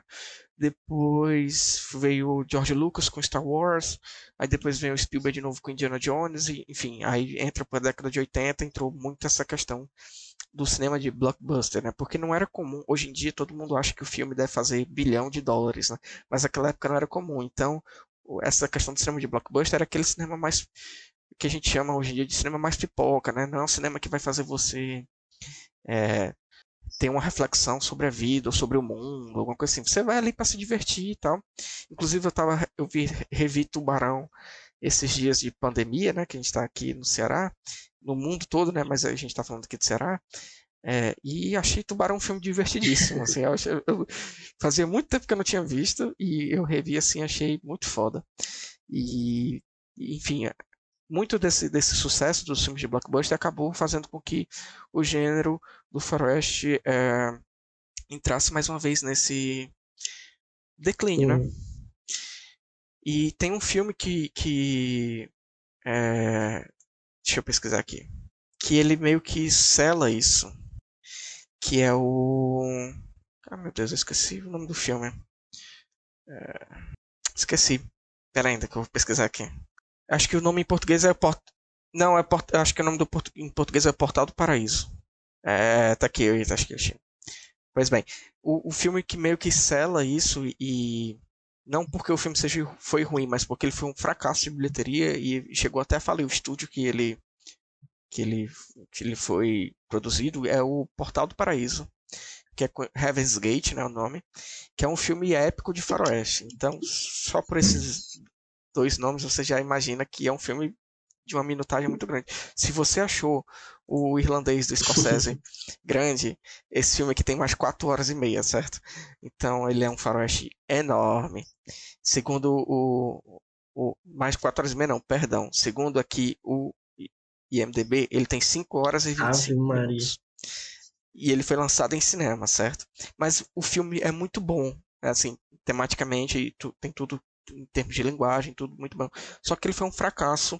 Porque também é um, comercial, é um, assim, ele custou o interesse, né, do público tá, não estava muito mais, né? Como a gente falou dos, dos blockbusters, não estava muito mais nesse cinema que já era considerado velho, era um, já era na década de 70 e 80, o cinema de faroeste já era um cinema para gente velha, né? Os jovens naquela, naquele momento estavam querendo ver Star Wars, estavam querendo ver é, filme de aventura, o filme de terror, e era isso, né? Exatamente. Só para deixar registrado aqui, ele custou 44 milhões de dólares naquela época, então seu valor corrigido para hoje, e ele só faturou 3 milhões e meio no cinema. Então foi um baque muito grande, assim. 10, 10, é, 10 vezes menos. Né? Então é complicado. E, o, e o, o Faroeste entrou meio que num limbo aí na década de 80, e ele só foi retomar na década de 90. Aí o Elvio pode falar com mais propriedade, porque é o que ele pesquisa, né?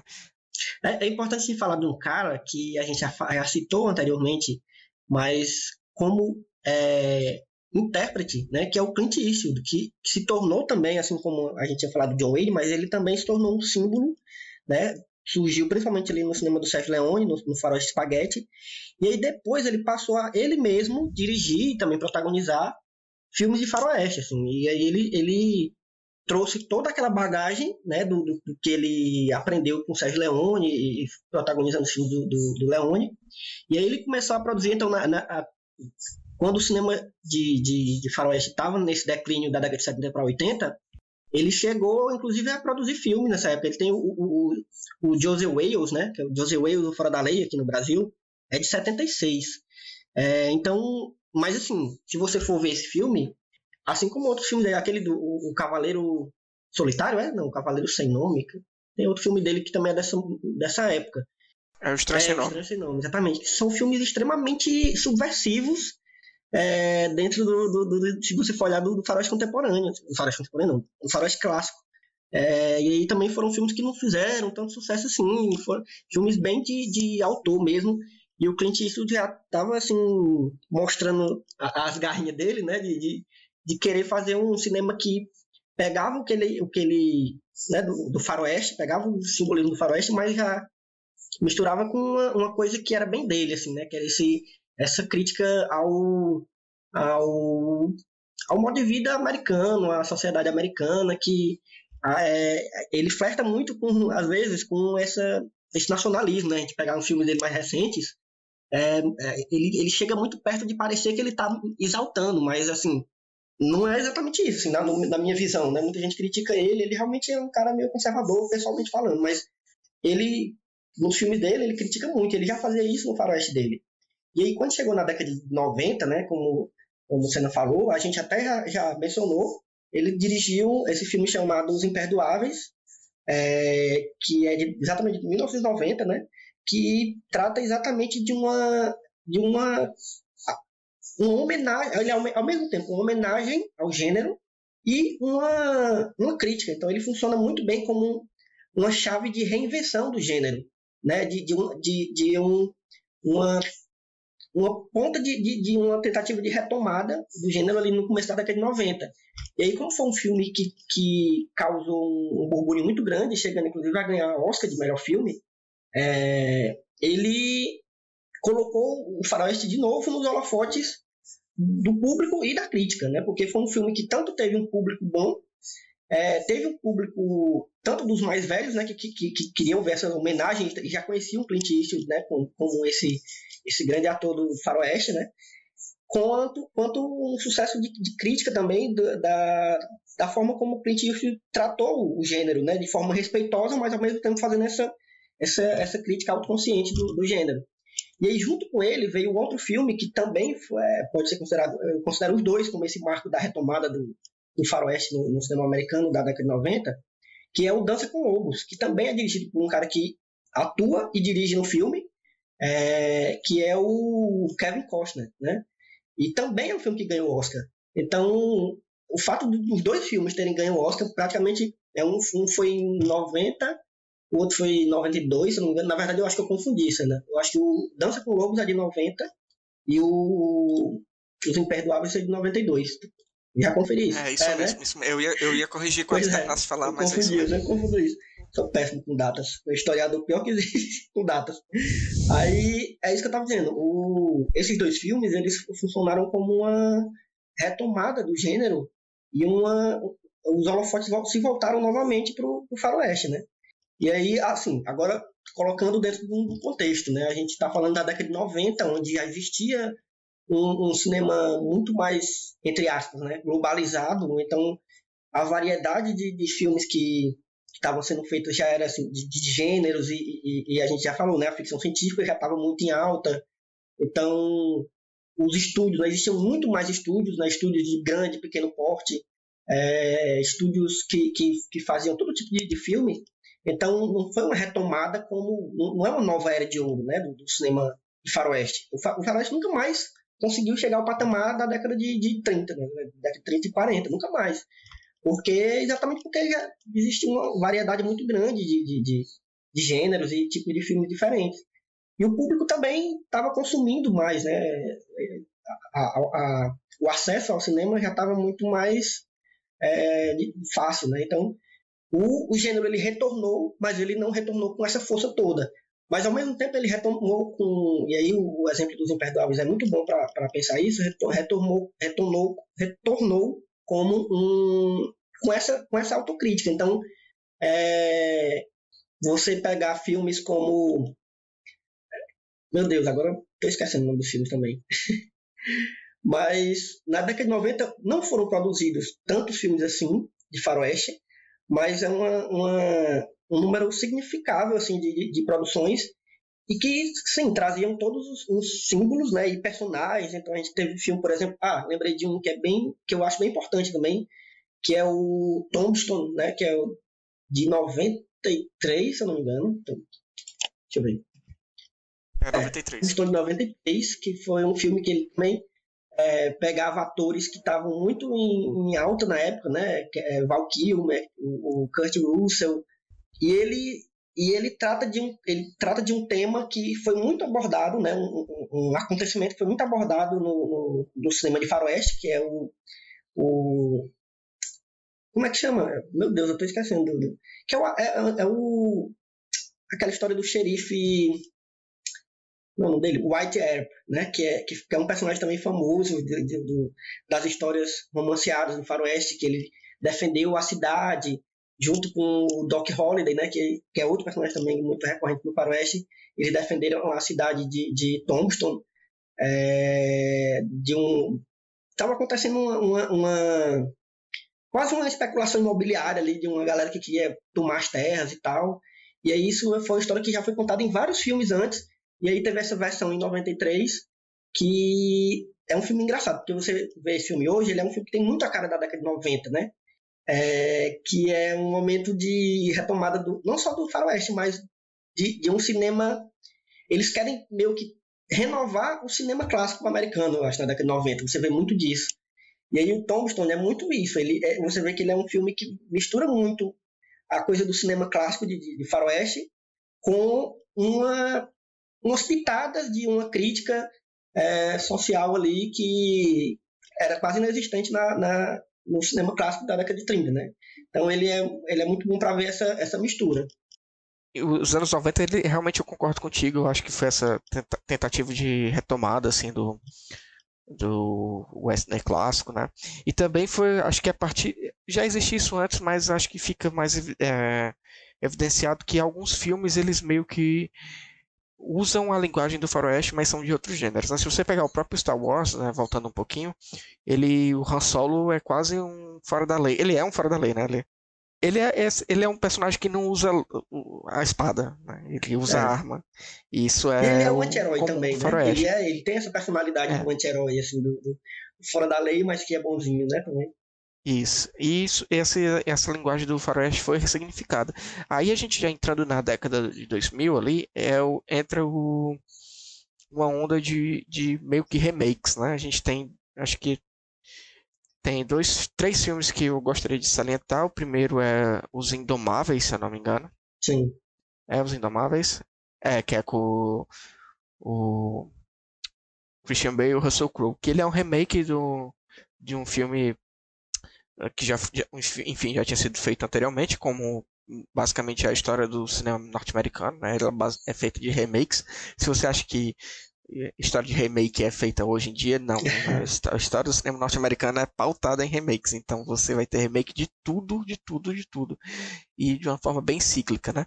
Mas aqui é uma retomada do faroeste por meio dos remakes, eu acredito. Né? Então tem os Indomáveis, que é, um, enfim, é, é a história de um, de um cara que tem que escoltar um bandido até outra cidade, né? Tem essa questão também do, do fora da lei. E tem o, a- o filme que a gente já citou, que se você, o Elvio é muito fã, que é o, o filme do assassinato de Jesse James pelo covarde Robert Ford. é, Robert Ford, que eu sei que tu gosta muito.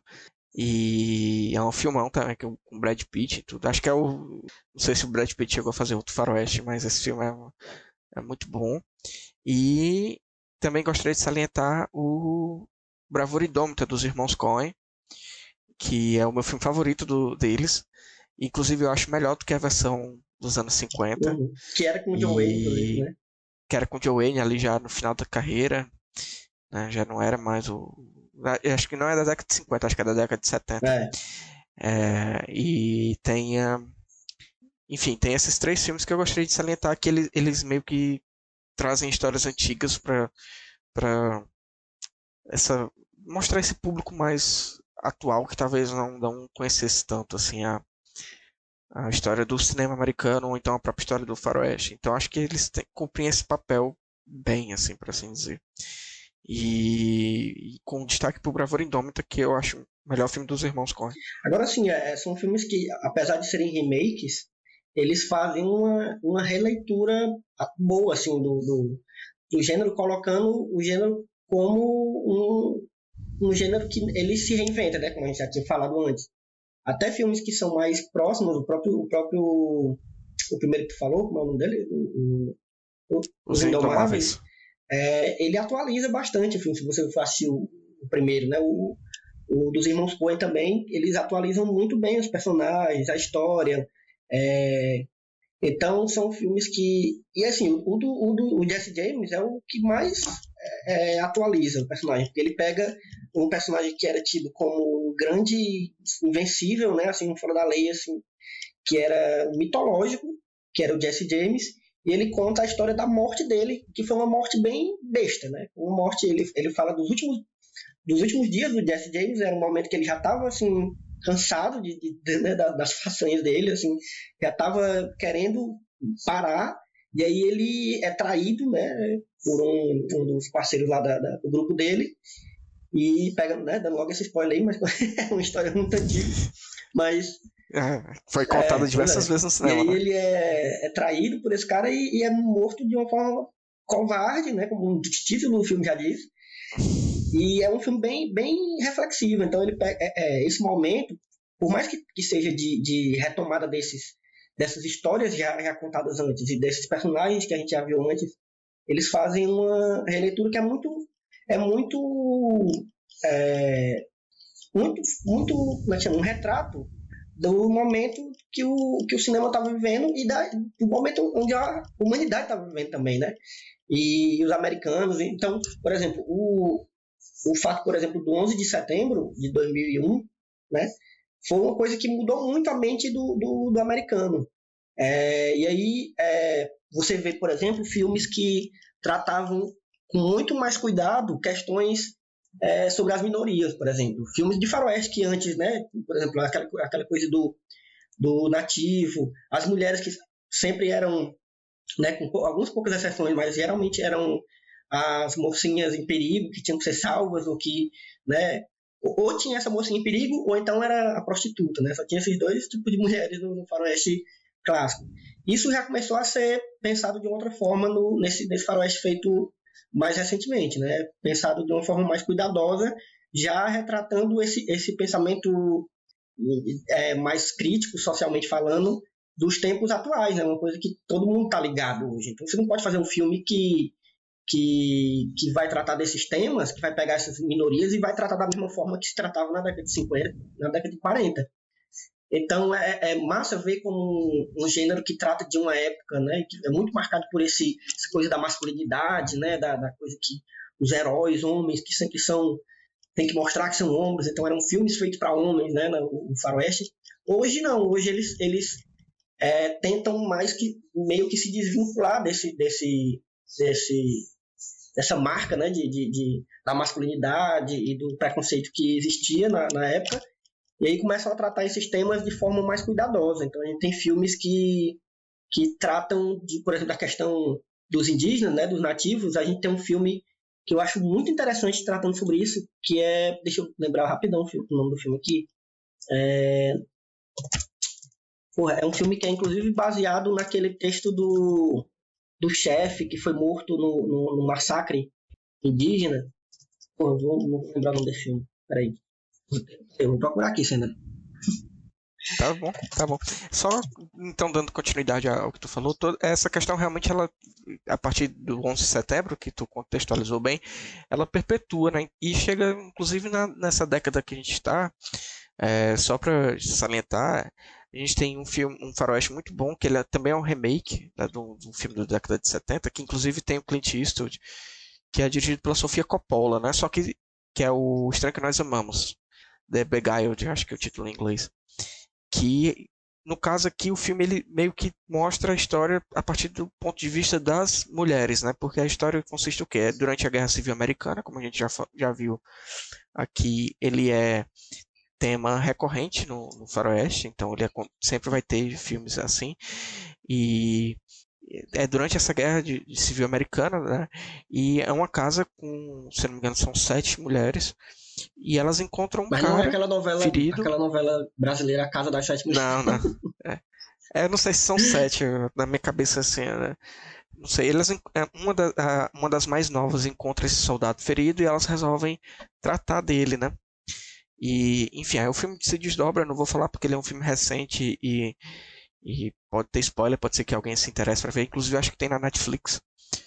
É, mas ele, justamente essa questão, ele mostra talvez seja um dos poucos assim que mostra a partir de um ponto de vista da mulher essa relação com o gênero faroeste e relação das personagens com os homens. É um filme bem, bem legal, eu gosto muito desse filme da Sofia Coppola, né? Então, eu peguei aqui, e... o nome do, do, do, filme que eu estava tentando lembrar, que trata dessa questão dos indígenas com muito, muito cuidado, chama Enterre Meu Coração na Curva do Rio. É um filme de 2007, que é bem pouco conhecido, mas que eu acho bem interessante assim para mostrar como isso mudou, né? E também tem outro filme que é um filme, inclusive dirigido pelo meu Deus, eu tô esquecendo de tudo uma hora dessa. É um filme de 2003 do Pô, como é o nome do cara que dirigiu Solo, Cena? Solo, o filme Sim. do Star Wars? É, esse filme eu tento escrever. Ou tento esquecer. Peraí, ainda descubro já. É porque esse filme é, é o, tem um, é o Ron Howard. Pronto, tem, um filme, tem esse filme do Ron Howard com a Kate ah, é. Blanchett de 2003, que eu vou lembrar já já o nome aqui, peraí. Caraca, cadê? 2003, né? É. É o Desaparecidas? É. Não. Pronto. Ele é um faroeste. É. é. E, que, e que além dele tra trazer é, protagonistas mulheres, ele também faz uma faz uma ele trata desse, do, do, dos personagens que são nativos de uma forma cuidadosa relativamente assim é claro que a gente está falando do cinema americano é uma indústria né então a gente está falando de cinema comercial então a gente nunca pode dizer que ah não esse filme ele foi 100% coerente assim com as com as questões sociais não nunca é assim sempre tem alguma e como é um filme de 2003 ainda né ainda é 2003, meu Deus. É não, é? É 2003. É. Pronto. é, é um filme que ele trata de alguns personagens na, é, nativos com, com certo cuidado, mas ao mesmo tempo coloca um dos vilões do filme com, como um nativo de uma forma bem estereotipada. Então, estava ali no momento ainda de, de uma descoberta de como tratar de certos temas, né? É, e aí é como você disse, você pegar um filme como esse da Sofia Coppola, é, e aí já tem outros vários filmes com protagonistas mulheres, tem um filme chamado O Atalho também, que é inclusive dirigido por uma mulher, que é a Kelly Richard, é, que em inglês é Mix Cutoff, é, em português ficou O Atalho, 2010 que é um que é um filme ser dirigido por uma mulher, um faroeste dirigido por uma mulher já é uma coisa que, né, hoje em dia a gente não se espanta muito, mas há décadas atrás era uma coisa impensável, porque era um gênero tipicamente masculino, né? E aí com protagonista feminina, com protagonista forte feminina, assim, sem, sem ser tão masculinizada, a gente tem vários filmes, vários exemplos assim, de filmes com de faroeste com protagonistas femininas. E isso é uma coisa muito, muito é um retrato de, de, como esse gênero ele vai se adaptando né, a uma realidade do contexto atual. Uhum. É isso, é isso aí. E também a questão, não só do, das, das minorias que tu falou, do, do, dos indígenas e das mulheres, mas também da, da cultura isso, negra, né? isso. né? Então, se você for ver, é, acho que a partir ali do, do, do próprio filme do Clint Eastwood, né, que ele é o protagonista, mas ele tem um, um co-protagonismo, né, por assim dizer, com o personagem do Morgan Freeman. Então, a partir dali, eu acho que o, o, o negro dentro do cinema do faroeste começa a ser mais é, ter mais destaque e, enfim, até chegar a ter o, os protagonismos, né? A gente, o próprio Django Livre, Tarantino, Jamie, Fo Jamie Foxx é um ator negro e eu acho aquele remake muito do, interessante do, do, remake que teve, que é com Denzel Washington, que é o, o Sete Homens e um Destino. Sete Homens e um é, Destino. Que o protagonista é o Denzel Washington, né? O filme é horrível, mas, é, mas esse fato é, é, o filme é, muito ruim. interessante. É, aí tem o, o, o Django Livre, tem esse Sete Homens e um Destino, que o filme é engraçado porque o filme original, né, só um, uma curiosidade, ele é uma releitura né, não vou dizer releitura ou cópia, não sei, você, vocês julguem, do Sete Samurais, que é um filme do Kurosawa, sim. né? Então ele é o mesmo plot. Não, ele, então, é, ele é completamente ele... uma releitura, assim. É. O Kurosawa ficou meio puto na época que eu vi umas entrevistas, mas enfim. Mas ele também já copiou outros faroestes, né? E ele transformou em filme de samurai. Então meio é, que é se... uma troca, né? Toma lá da cara. É uma troca. E também outro filme que tem um protagonista negro é outro filme do Tarantino, que é Os Oito Odiados, né? Que ali não tem exatamente um protagonista certo, mas o personagem vivido pelo Samuel Jackson tem bastante destaque, assim, dentro da trama e gira tudo basicamente em torno dele, né? É ele que descobre o que está acontecendo e, enfim, apesar de também não ser um filme tão bom assim do Tarantino, não, não particularmente não gosto muito. É, mas enfim, é, isso, é, essa questão vem desde a década de 90, é, esse essa forma do faroeste buscar abraçar essas minorias que antes eram completamente marginalizadas e estereotipadas, né?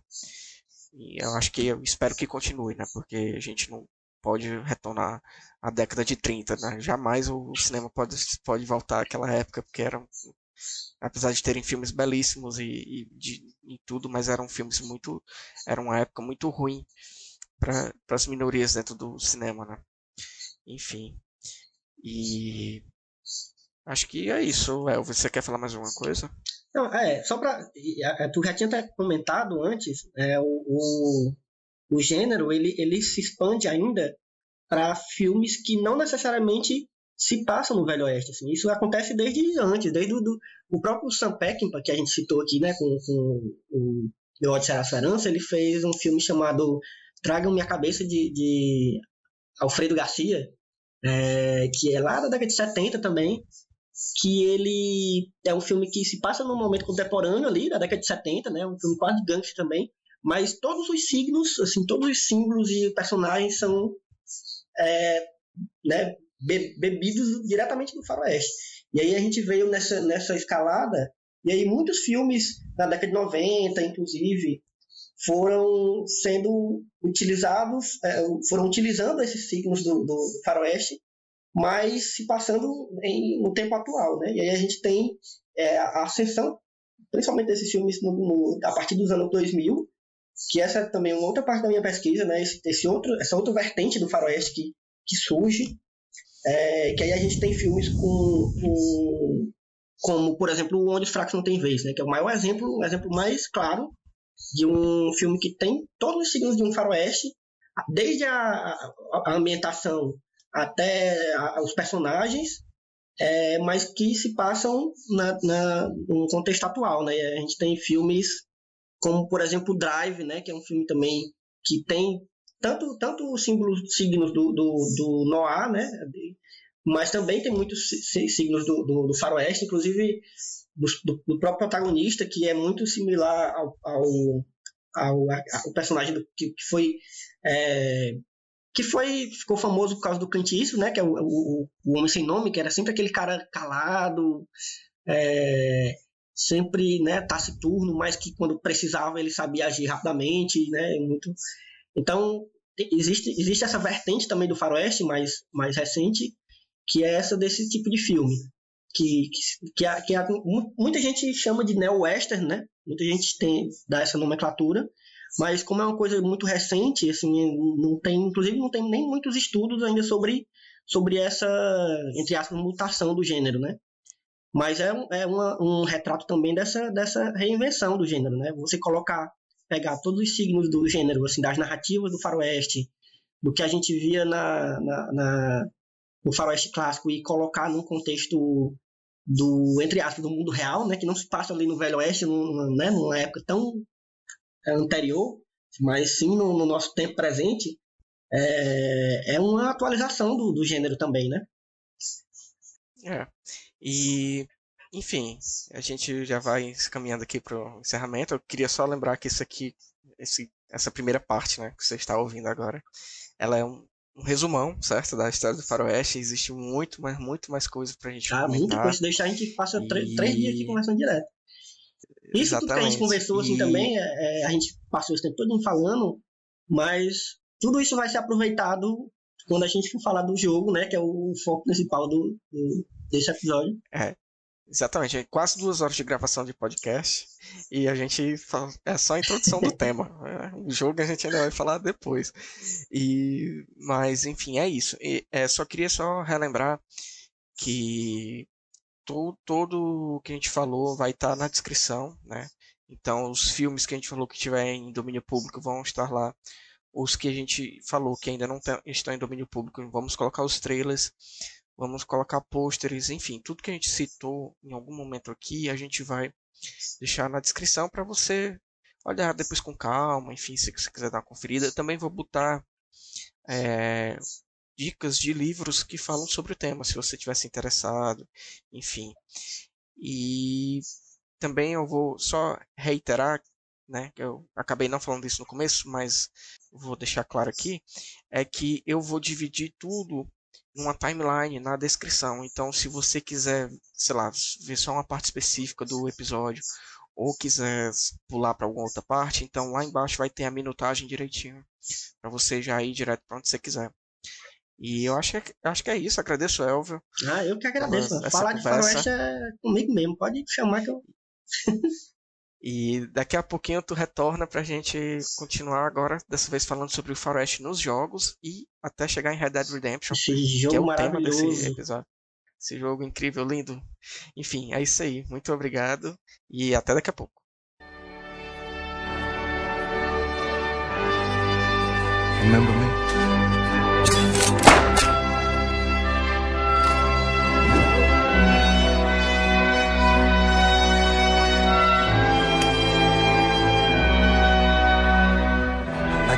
Boy. E aí, pessoal, curtiram a primeira parte? Muita informação, né? Então aproveita esse intervalo entre a primeira e a segunda parte para irem ao banheiro, beberem muita água ou comer alguma coisa se vocês estiverem afim. Pois a partir de agora iremos começar a segunda parte e é muito mais informação. É, então vamos começar falando do início do faroeste nos videogames. E a, a coincide um pouco com o que a gente falou do início do faroeste no cinema, né? A gente viu no, na primeira parte que o faroeste como um gênero ele surgiu bem no início da história do cinema, pouco tempo depois da invenção do cinematógrafo, né? Então no videogame também foi a mesma coisa, né? Ele surgiu ali na década de 70, pouco tempo depois do surgimento oficial do, dos videogames. E o primeiro jogo que a gente tem é, registro do, do que seria esse faroeste se chama The Oregon Trail. Que ele, na verdade, era um jogo educativo feito para computadores na época. E ele não tinha um monitor, né? Ele funcionava através da linguagem de programação e de escrita por meio de uma máquina de escrever. Então era um jogo de, de história, ele era um jogo de, de, de ele apresentava questões, ele apresentava um contexto e dava alternativas, e você, por meio dessa máquina de escrever, você iria responder e ele ia dizer ou não se você acertava. Ele dizia, como ele não tinha monitor, ele imprimia, então tudo era impresso, né? ainda era uma linguagem bem rudimentar e ele deu pontapé inicial, porque ele pegava essa parte da história americana, da conquista do Oeste, como a gente falou na primeira parte, e ele, tra ele trabalhava, era um jogo educativo. Né? A princípio, ele tinha sido pensado para ser um jogo de tabuleiro, um jogo não, de, não eletrônico, né? não digital, e mas isso foi, foi mudado. Né? O, o criador dele, pouco tempo depois, ele lançou esse mesmo jogo para os computadores um pouco mais avançados, ainda ali na década de 70, e é, o jogo passou a ter imagens, né? Então ele mostrava assim desenhos ainda meio pixelados sobre é, como contextualizando as perguntas e tudo, né? Só fazendo um, um, adendo, os criadores foram Don How, to Wish, não sei pronunciar esse nome, Bill Heinemann e Paul Dillenberg. E o, o jogo é de 1971, certo? Então ele, ele foi lançado posteriormente para outras plataformas e foi recebendo melhorias gráficas, né? A partir ali da, da próximo ao o início da década de 80. Né? Então ele teve esse esse legado de começar o gênero dentro do, do, do, videogame, né, do faroeste dentro dos videogames. Em seguida, ainda na década de 70, é, outros jogos foram surgindo, né? Então foram surgindo consoles e também a cultura dos, dos fliperamas, né, dos arca arcades, né, como eles são conhecidos. E vários jogos foram desenvolvidos com a temática de faroeste. Então destaquei dois aqui da década de 70, que ambos eram para o Atari né, que é aquele console mais antigo, talvez o primeiro console portátil, portátil assim de casa, doméstico, né? E que, que se tem história. Então eram dois jogos, um se chamava Gunfighter e o outro era Outlaw, né? Que seria mais ou menos traduzindo, o primeiro seria o uh, lutador armado e o segundo seria fora da, fora da lei. E os dois jogos eles tratavam sobre duelos, então eles não tinham uma narrativa desenvolvida, eles eram jogos ainda bem rudimentares, né? até porque a gente sabe que é, a, é no início ali do, dos videogames a questão da narrativa dentro do jogo ainda era muito rudimentar, então muitos jogos eles apresentavam apenas conceitos, né? eles não apresentavam um background muito desenvolvido, nem nada do tipo, então eles apresentavam um conceito. Qual era o conceito desses dois jogos? Eram duas pessoas duelando. Pronto. Então eles não tinham uma narrativa ou um background por trás. A gente vai perceber ao longo desse episódio que ele isso vai ser meio que vai evoluindo a partir da, da, da evolução dos consoles. Então quando a gente chegar até o tema que é Red Dead Redemption, a gente vai ver que a questão da do rebuscamento narrativo, de desenvolvimento de histórias, vai ficando cada vez mais é, rico e mais expansivo, né? Até chegar no Red Dead Redemption, que é praticamente um mundo à parte. E, e seguindo, é, o outro jogo que, que eu tenho destaque ali no início, no, a partir dos anos 80 já, se chama Gunsmoke. É, ele já tinha um background mais desenvolvido, além do, do que apenas um conceito, né? Nesse aqui a gente controlava um caçador de recompensa e a gente tinha que ir atrás dos bandidos para obter essas recompensas. Então já tinha um, uma narrativa meio que por trás disso. E a visão era uma visão é, isométrica, era uma visão de cima. Você via um, um ambiente de, de cima, assim, um pouco parecido com o que seria visto em Zelda, assim, mais para frente, né? em The Legend of Zelda. Então era aquela visão mais de cima com um ambiente do faroeste e você controlava esse caçador de recompensas. E esse jogo ele foi desenvolvido e publicado pela Capcom. É, mas assim, são a partir daí o mundo dos faroestes povoou o mundo dos videogames e diversos jogos foram surgindo e diversas é, franquias foram nascendo. Então eu gostaria de perguntar e a Tatiana e ao Miguel se eles têm assim na memória ou algum jogo com a temática de faroeste que eles lembrem ou que eles tenham uma certa afinidade e e falar um pouquinho como é que eles conheceram esse gênero através do, do jogo, né? Quais foram, qual foi o jogo que introduziu essa temática para vocês? Bem, eu só lembro, tipo assim, acho que a primeira vez que eu ouvi falar de um jogo de faroeste, é até uma coisa horrível, que foi o Custody Band, né? Que é aquele jogo que ele foi meio que proibido em todos os cantos do mundo, assim, na década de 80, porque era basicamente o que você tinha que fazer é que você era um colonizador, né? E você tinha que estuprar índios. Então, esse foi o primeiro, tipo, pesquisando sobre a sobre o gênero, né? Nos videogames ele é sempre, sei lá, o mais citado. Foi, digamos, a primeira vez que eu vi falar sobre esse gênero dentro dos videogames, porque eu, assim, eu, eu atrelo muito ao western. Não, eu não sei se ele funciona direito nos videogames. Claro que hoje a gente pode, vai ter exemplos que vai dizer que sim. Mas eu acho que a gente precisou de várias evolução para chegar lá, né? Eu acho que o Custer Revenge ele foi justamente esse ponto que falou, ei, não, a gente tem que pensar em como refazer esse gênero, né? Então, esse foi o primeiro.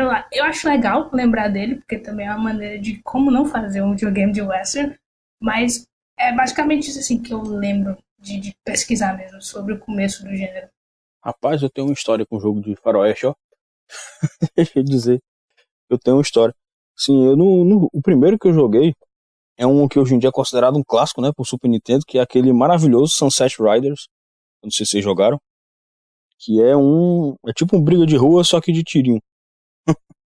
ele é bem isso mesmo. Você escolhe entre quatro, quatro cowboys diferentes.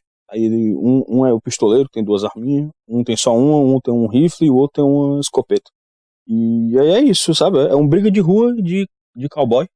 Ele até virou meme recentemente, porque por causa das coisas, né? Política, tem uma fase que você corre em cima do, de um monte de gado. E aí ele voltou, virou meme recentemente. Mas é um jogo que eu guardo uma memória muito boa, porque eu joguei ele muito no Super Nintendo na época. Ele era muito legal, eu sempre ia na casa de um primo meu jogar, então eu adorava esse jogo. Foi realmente ali o primeiro primeiro western que eu gostei. Eu já gostava do gênero, e aí o jogo veio, eu fiquei, meu Deus, vou jogar, dar tirinho na galera aqui. E o outro, e fazendo a minha pesquisa para esse programa, eu fui percebendo que quando eu, quando, quando eu pensava antes, eu só lembrava de Red Dead. Aí eu fui lembrando de outros. E outro que eu lembrei é um de PS1 chamado Lucky, Lucky Luke, sei lá como é que fala, é Lucky Luke, que é um, um western inspirado em algum quadrinhos. personagem, eu não sei onde. É, acho que é quadrinhos, né? Uhum. Não sei, nunca, nunca, nunca vi. Isso, então tá aí. Pois é, então é baseado em nesses personagens. e é um jogo tão ruizinho, tão ruizinho, mas eu adorava quando era quando jogava? Ele é um jogo muito ruimzinho, muito mal feitinho. Ele tem uns negócios assim de, de tiro, que eu lembro que você mirava com o, o direcional digital.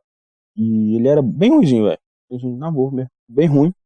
Mas eu lembro que eu tinha eu também tinha uma memória muito grande com ele, porque na época a gente não tinha muitas opções, né? Você queria jogar, você gostava de faroeste, queria jogar um jogo de faroeste, tinha isso aí.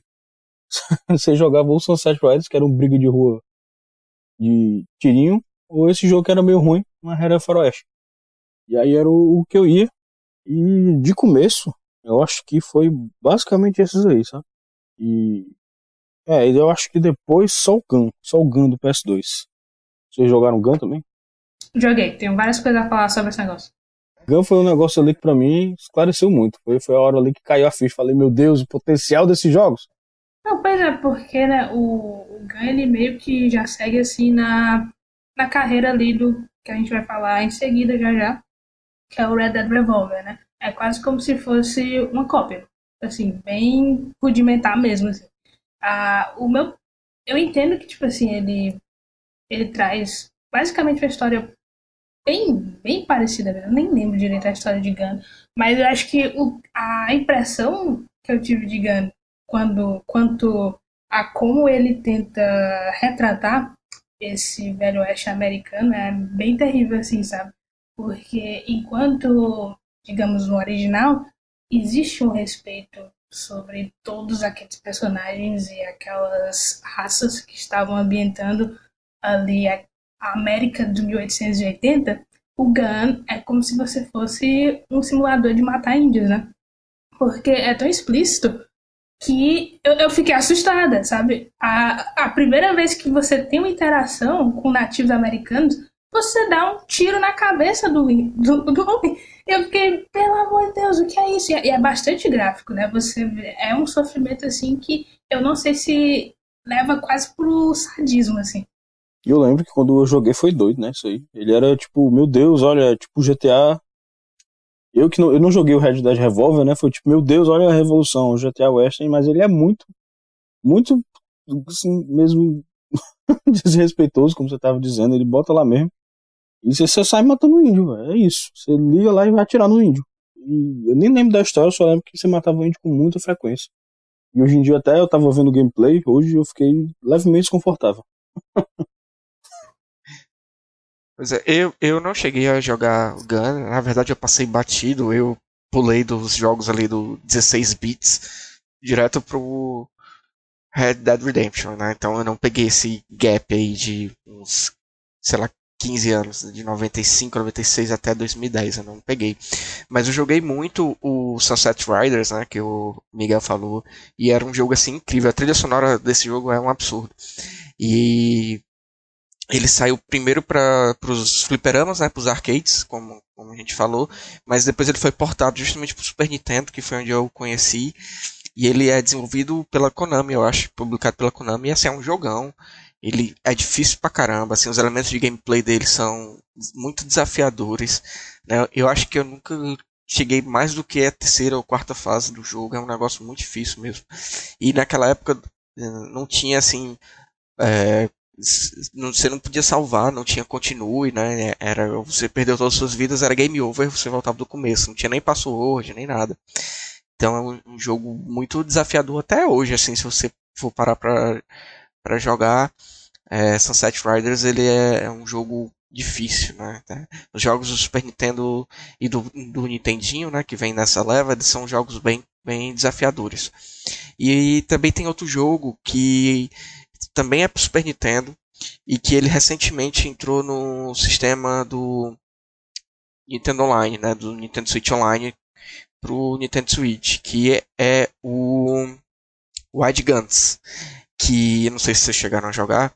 Ele é um jogo estilo Sunset Riders, né, que você vai é, acompanhando a, a, o andamento da fase, né, um scroll rolling, né, ele vai, vai rolando para em determinados momentos, tem desafios, chefes e depois segue. E ele mistura é, faroeste com ficção científica, né? Então tem uns robôs, assim, os, os inimigos são uns androids, enfim, é um, é um negócio bem é, bem legal e bem desafiador também. Ele tinha uma diferença um pouco do Sunset Riders porque ele permitia, depois que você passava da fase inicial, você escolher qual fase você queria seguir. Então, ele te dava essa liberdade. E você tinha noção da dificuldade da fase pelo a recompensa de dinheiro que você iria receber. Então, quanto mais dinheiro você receberia, mais desafiador e mais difícil a fase se tornava.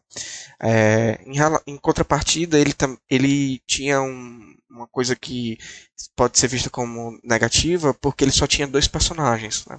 Não era como o Sunset Riders, que ele tinha é, quatro, né? Tinha, acho que tinha, um, tinha até um mexicano, não sei se tinha, chegava a ter um indígena, então ele tinha uma diversidade maior. E o Wide Guns não, eles só são dois personagens é, brancos, enfim, os cowboys, o estereótipo do cowboy dos Estados Unidos dessa época. Então ele saiu para o Super Nintendo, acho que ele é um exclusivo do Super Nintendo.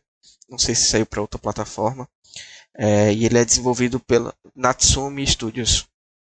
E, enfim, então houve, houve nessa essa constante evolução do, do gênero dentro dos jogos, né? Desde os jogos mais rudimentares, ali da década de 70, início da década de 80, até esses mais desafiadores e com uma narrativa é, desenvolvida, né? Muitas, muitas das vezes problemática, né? Em alguns pontos, como esse que vocês falaram do Gun, que eu não cheguei a jogar, eu passe, como eu falei, eu passei batido, né? Então, pelo que vocês me falaram aqui, ele é um jogo bastante problemático, né?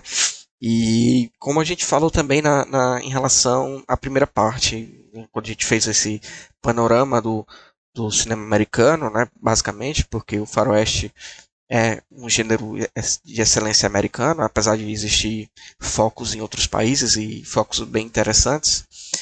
O, muito do início do cinema americano, se você for ver aquele cinema clássico, ele é muito pautado nessa questão é, é um cinema muito racista, é um cinema que perpetua estereótipos, então ele mata realmente índios, ele, ele coloca o índio como o estereótipo do selvagem, né? Então ele vai é, perpetuando isso. E o cinema clássico americano basicamente ele foi, foi perpetuado em cima disso. Né? Então ele eu, me espanta muito um jogo de 2000 e eu não sei que ano é o Gun, se é 2005, 2006. É, me espanta muito um jogo dessa época ter essa temática completamente equivocada e errada que vocês colocaram aqui. Então fica o, espanto que, que até o jogo tenha sido publicado. Eu sei que na história do videogame tem jogos muito absurdos e que eles são é, perpetuadores de, de, da cultura do ódio, né? Então, inclusive tem até um texto no, no Só Mais Uma Coisa que ele fala sobre a cultura do, do ódio nos videogames, né? Ele, infelizmente, ele surgiu naquela aquela é, ambiente presidencial em 2018, onde a cultura do ódio estava muito aflorada e está aflorada até hoje, né? Então a gente tem aí um presidente que é descaradamente é, ele oprime as minorias assim na cara dura e, e completamente aberto. Então, em 2000, 2018 a gente escreveu um texto que é a cultura de ódio nos videogames. Então eu sei que tem muita coisa absurda na história dos videogames. E quando eu fui pesquisar para o texto na época, eu fiquei assim transtornado com até onde ia a capacidade do ser humano de fazer um jogo completamente enfim, que não merece nem ser citado aqui. Mas é, e, e, muito me espanta que esse jogo de 2005, 2006 tenha sido lançado assim com, com essa temática de opressão aos nativos americanos e, e de extermínio, né, uma política de extermínio. E enfim, ficou assim abismado. Mas voltando um pouco para o assunto, né? Deixa eu falar de um jogo que eu lembrei agora que eu acho que merece ser citado na, quando fala de jogos faroeste, que eu acho que muita gente tem carinho por ele. Que eu tinha esquecido, ele veio como um flash aqui na minha cabeça, então eu precisava falar. Que é um jogo de PC, acho que ali dos anos 90, 2000, não lembro mesmo, de verdade. Eu até pesquisei, mas eu esqueci de ver a data. Mas é um joguinho chamado Desperados. Que é, ele era um joguinho assim visto por cima, tipo o Age of Empires, só que ao invés de ser focado em exércitos, ele era focado em personagens. E ele tinha até uma narrativazinha um pouco avançada pra época, sabe? Eles tinham, tinham fala com personagens, tinham diálogos, assim, característico um pouco de RPG, e aí você basicamente controlava personagens por cima e ia levando eles pelo, pela cidadezinha lá do, do faroeste do jogo. Ia fazendo missões com eles, cada um tinha uma função, então é um jogo que eu acho que muita gente que, sim, joga videogame há muito tempo tem carinho por esse jogo, porque ele, ele veio também nessa época que não tinha muita coisa. E eu jogava com o computador do, computador do meu tio, que ele tinha um PC mais avançado pra época. E é um jogo que muita gente tem muito carinho por ele. Então eu acho que merecia muito ser citado, porque ele é muito legal. Tem uma sequência dele aí para vir a qualquer momento desse ano. O Desperados 3, teve um, teve dois, né? agora vem esse. E ele é um jogo muito cheio de carinho mesmo. Ele é merecido porque amo esse jogo, muito divertido. Então pode continuar, foi mal interromper. Desperado, o jogo que você acabou de falar, ele é de 2001 e ele é desenvolvido pela Spellbound Entertainment, né? E publicado pela Atari, né? Ele é um jogo, como tu falou, de meio que estratégia, né? Aqui no, na Wikipedia vem dizendo que ele é um, o gênero dele é tática em tempo real. Não, é, isso para mim é tipo como se fosse uma, um jogo de estratégia, no, na, na, seguindo nessa linha. E, enfim, vocês lembram de mais algum jogo, alguma coisa assim? Pode ser até jogos, jogos que vieram depois do Red Dead Redemption, só pra gente fechar esse arco de jogos de faroeste.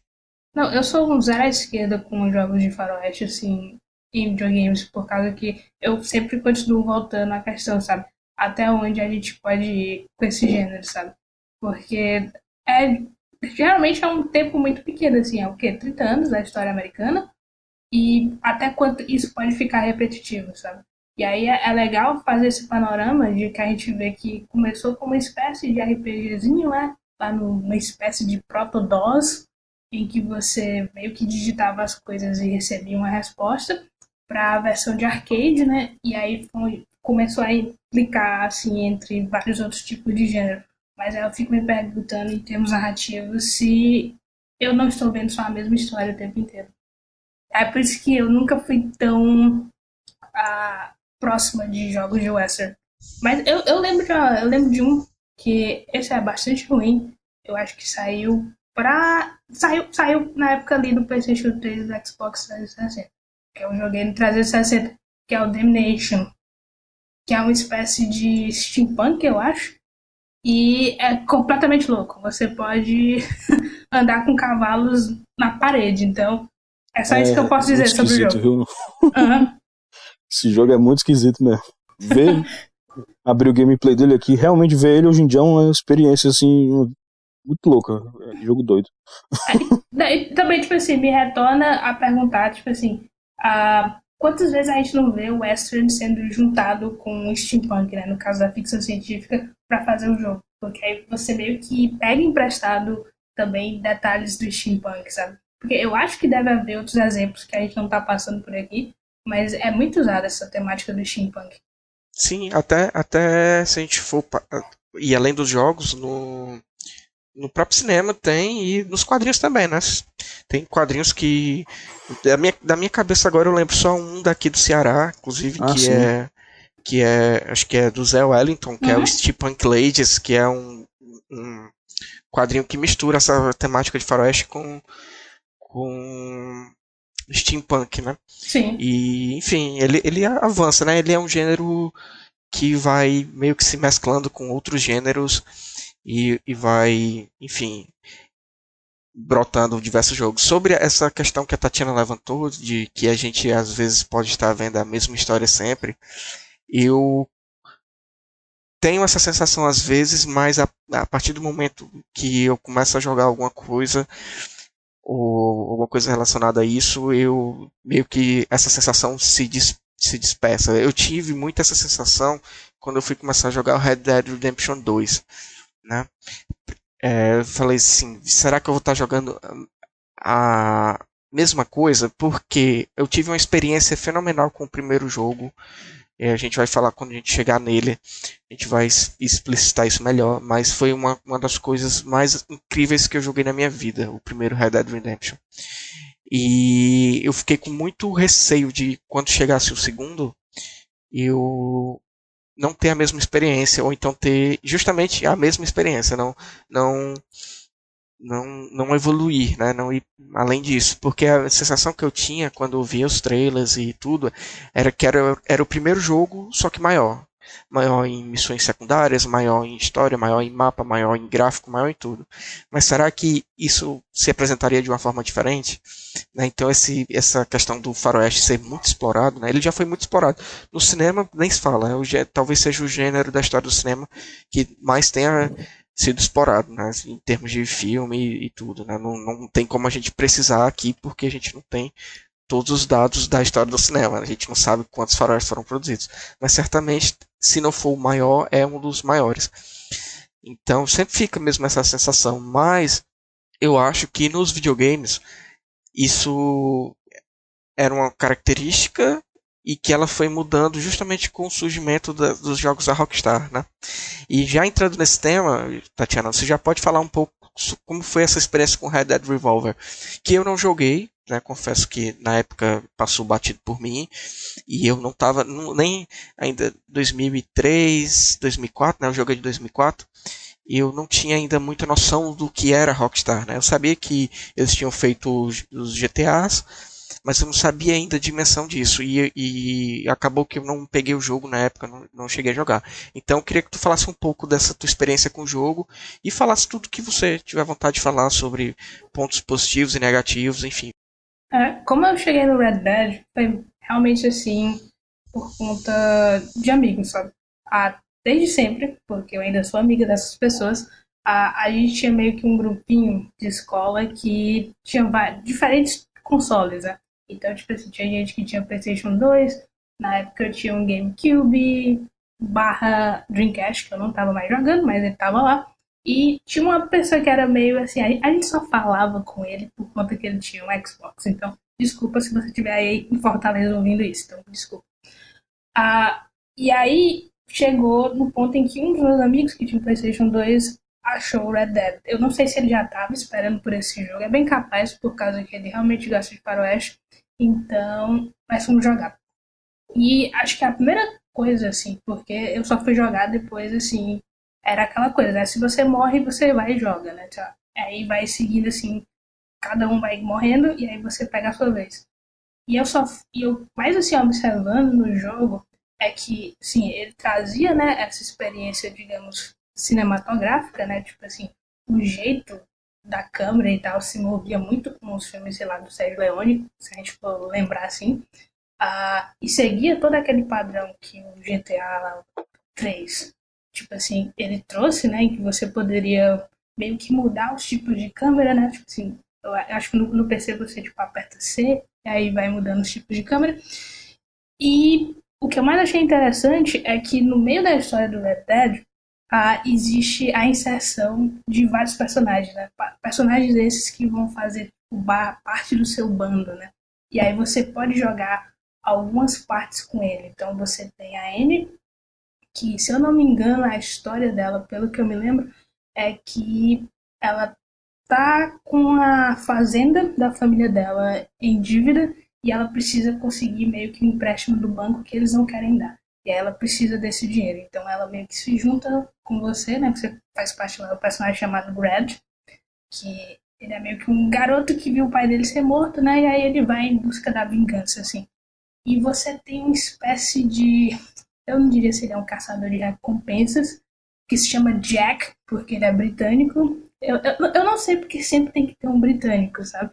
Eu, eu, eu não consigo lembrar se tem algum filme, aí o Thiago pode dizer, que traz algum personagem britânico ali pro meio da América em 1880, mas é uma coisa que eu vejo assim constantemente, né? Porque tava acontecendo outra coisa lá na Inglaterra e tal, mas sempre impõe um personagem britânico. E aí você vai. Tipo assim, eles não. Ah, como. Tipo assim, a história do Red, da, da vingança, ela continua, né? Mas assim, a parte que você joga com esses dois personagens, eles têm todo um modo diferente de jogar, porque eles abrem uma, uma gama de habilidades novas, uh, elas não geralmente atrapalham a vingança, né? A, a, a, a storyline, assim, da vingança, mas ela complementa, sabe? É uma coisa que eu gostei da narrativa do jogo, né? Por causa, como eu disse, né? a gente viu todos esses exemplos de de faroeste em RPG, em arcade e tal, mas você sempre jogava com um personagem, né? Geralmente era o personagem principal. E aí você tinha esse world build, né? Essa criação de mundo que trazia novas histórias para dentro desse setting, né? Dessa, dessa ambientação que não, não é apenas faroeste, né? Mas faz parte ali. Então, acho que esse era é o maior assim, aspecto do jogo que eu realmente gosto. E, tipo assim, a ideia de você poder a ter o free roam, né? Tipo assim, você poder simplesmente cavalgar para algum canto. Eu sei que, tipo assim, era muito rudimentar, não é exatamente como você vai ver no Red Dead Redemption, mas você tinha parte de poder ter um livre-arbítrio ali, de andar, mas sempre aparecia alguma pessoa para você atirar, porque, enfim, é um jogo que você pode até chamar de shoot 'em up, porque é muito frenético, e também tinha um aspecto do Dead Eye, né? Que vai ficar mais explícito no Red Dead Redemption. E eu sempre vou trazer à tona que lembra muito Max Payne, essas primeiras tentativas, por causa que a, a questão, tipo assim, do, do slow motion, do tempo, eu não sei se eles usavam o mesmo efeito, Mas, tipo assim, os dois eram meio que publicados pela Rockstar, então eu acho que devia ter uma conversa ali, mas fica muito. É muito lembrado do, do Max Payne. É, eu não, não posso falar especificamente do, do Red Dead Revolver porque eu não, não joguei, mas eu cheguei a jogar Max Payne e, joguei, e joguei o Red Dead Redemption, né? E é, é muito parecido mesmo. é assim, é um negócio. Eu não sabia que tinha sido publicado pela Rockstar o Max Payne, então provavelmente deve ter algum elemento ali. Sei, talvez o, o o motor gráfico fosse o mesmo, não sei, e a equipe de desenvolvimento trabalhasse junto, mas realmente é muito parecido, assim. Que eu não tinha, também não joguei o Revolver, o Red Dead Revolver, e eu também joguei, eu joguei muito Max Payne e eu não tinha me tocado disso aí. Agora que você falou, caiu a ficha aqui pra mim. É porque eu sou muito fã do Max Payne. Aí eu sempre tento justificar, sabe? Não, mas sabe, o Max Payne fez primeiro, saca? Mas é demais, né? É da mesma realmente da Rockstar, eu não tinha me tocado como é. E, nossa, é realmente, assim, é um, realmente é um, um passo à frente, né? Do, essa uhum. mecânica é um passo à frente do que o Max Payne fazia. Eu vi aqui o Max Payne é três anos antes do Red Dead Revolver, né? Então, realmente. É de 2001. E eu, lembrei também do. Eu não sei se vocês chegaram a jogar, e eu também não sei se isso foi uma cópia. Provavelmente deve ter sido uma cópia do Max Payne e, e ficou meio. É, talvez genérico, não sei. Que são os jogos do dos filmes do Matrix, né? Porque tinha aquela questão do bullet time e tudo isso. então, eu acho que puxou um pouco daí também. Eu joguei muito esses jogos porque eu era muito fã do, do, do filme Matrix, né? Das, das irmãs Wachowski. E eu jogava muito assim. Eu não consigo distinguir exatamente os dois jogos que tem. Porque tem aquele Enter the Matrix, né? Que é tipo, você pode jogar com a Niobe. E aí tem outro, que é o Path of Something. Isso. O, só, só fazendo uma breve distinção, o, o, Enter the Matrix ele é tipo um, um spin-off complementar a história do filme. Então são missões que complementam a narrativa do filme. Então não necessariamente segue a linha do filme. E o Path of Neo, eu acho que é Path of Neo o nome, que ele, ele se propõe a recriar todos os acontecimentos do filme. Então você joga desde o primeiro Matrix até o terceiro. A diferença só muda no último boss, que no filme é só o X1 do Neo com o agente Smith, né? E no, no Path of Neo, no jogo, os, todos os agentes Smith se juntam e formam tipo um Megazord. então, você tem que enfrentá-lo. E é mais ou menos nessa pegada. Mas são esses dois. Eu gosto muito dos dois, inclusive. Mas acho que um, um é mais antigo que o outro. Assim, a diferença não, não é uhum. muito muito pequeno não. Acho que o Enter the Matrix veio primeiro e depois veio esse outro.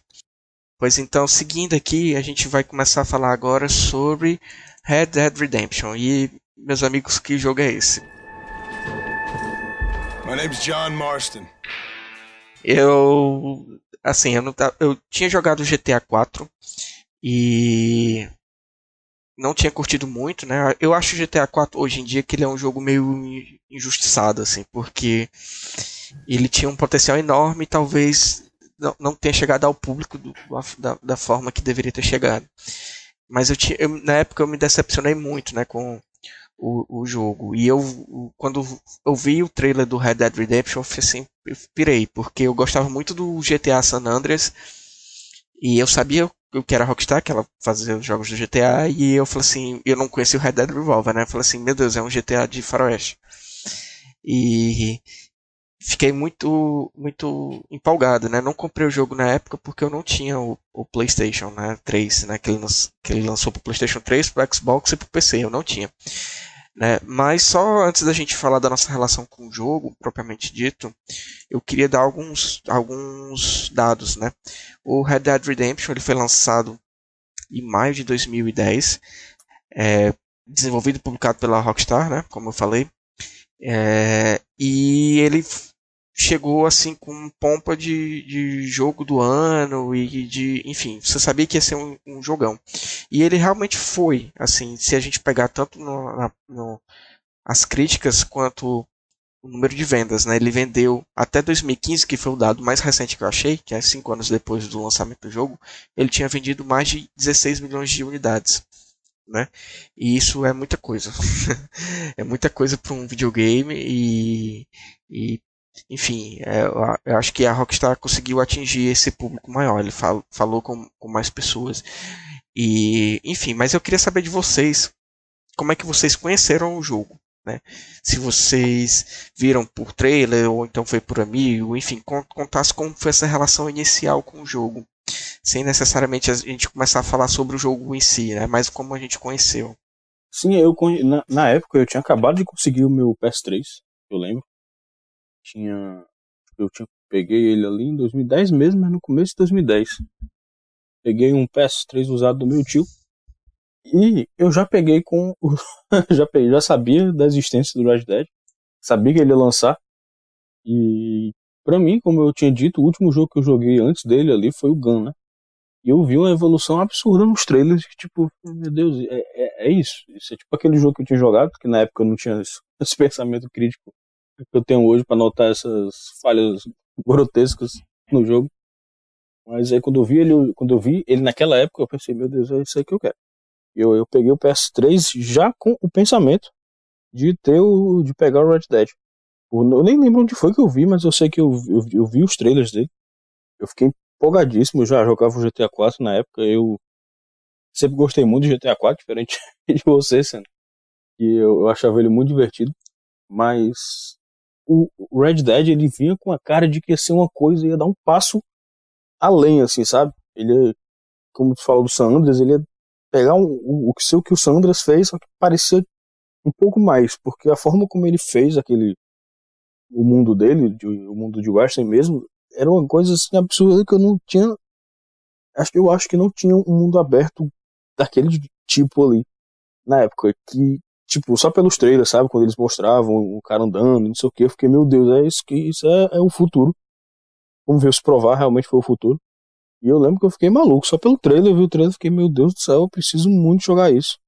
Muito, muito, eu fiquei, ah, bom demais, empolgadaço. E ainda bem que o jogo cumpriu, né? A gente já já fala disso. Deixa eu ver, eu acho que ele tava na E3 de 2008. Eu acho, eu acho que foi a primeira vez que eu vi lá. Eu não sei se foi um primeiro trailer, assim, bem rudimentar, mas eu acho que ele apareceu por lá, assim.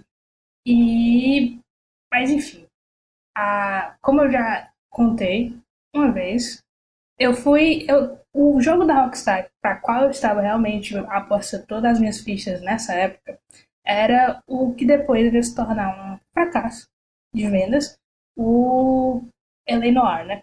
Então, tipo assim, vocês vão ver aí na primeira parte desse podcast que tanto o Elvio quanto o Thiago são apaixonados pelo Western. E eu sou exatamente da mesma maneira por filme noir e filmes de investigação. Então, o L.A. Noir era como se fosse um jogo feito para mim, sabe? Só faltava estar tá lá, feito para Tatiana Ferreira. Então, me, me arrasou muito, muito de saber que o Red Dead Redemption foi o que fez o L.A. Noir ser atrasado por quase dois anos, assim e me deixou muito, muito triste a ponto de eu completamente ignorar o jogo, sabe? Eu, tipo assim, não quero jogar isso aí porque atrasou meu joguinho favorito. Então eu só fui pegar o jogo mesmo em 2014, depois de, tipo, o mundo inteiro falando que era um dos melhores jogos que já tinham feito, né? Tipo, muita gente falando isso de, ah, é o GTA do faroeste, né? Então, eu não sabia que eu ia curtir tanto, sabe? Porque eu acho que uma coisa que o Red Dead Redemption entrega que o revólver tentou foi justamente essa questão de você viver aquela época, né?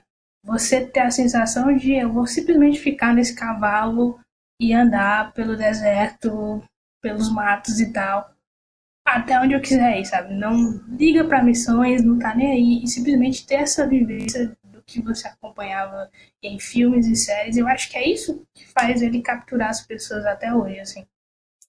Sem dúvida. Eu, eu tive a relação, minha relação com o jogo, ela é uma relação minha com o console, né?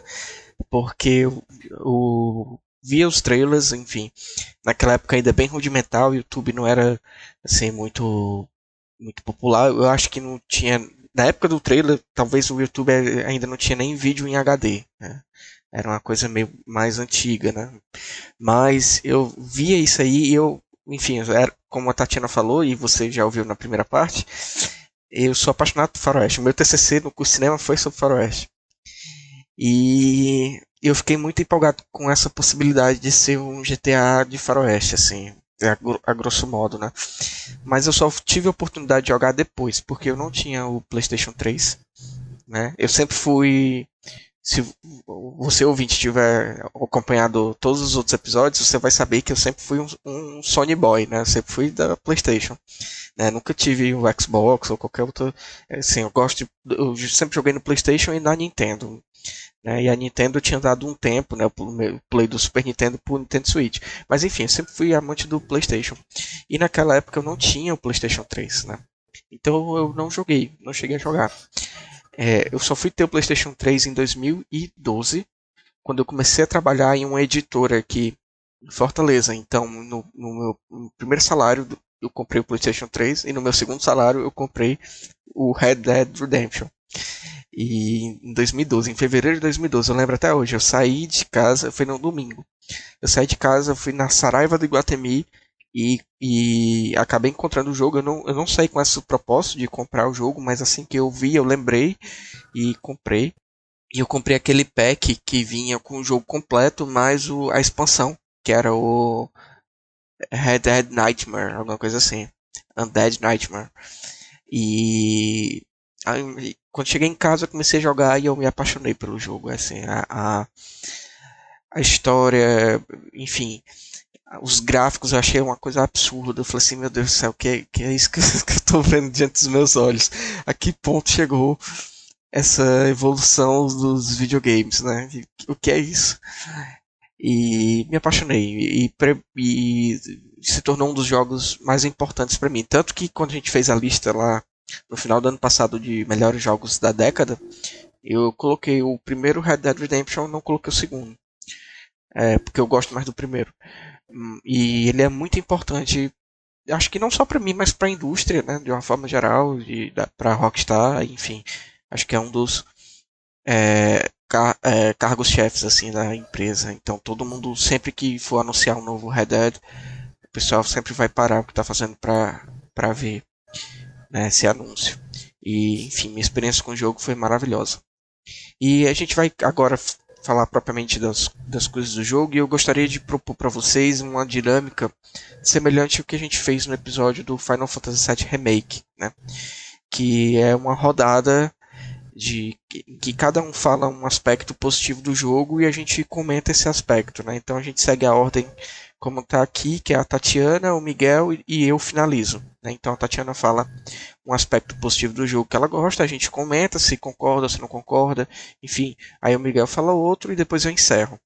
Quando a gente terminar essa primeira rodada, a gente faz uma segunda rodada de coisas, porque eu acredito que todo mundo tenha mais de uma coisa positiva para falar de Red Dead Redemption.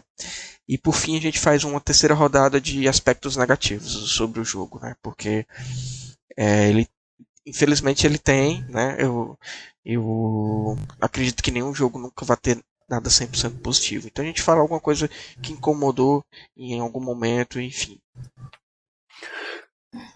Eu acho que a ambientação para mim é o é o maior trunfo desse jogo, assim, que é justamente você poder a assim, eu, eu, eu acho que ele é um jogo bastante histórico, sabe?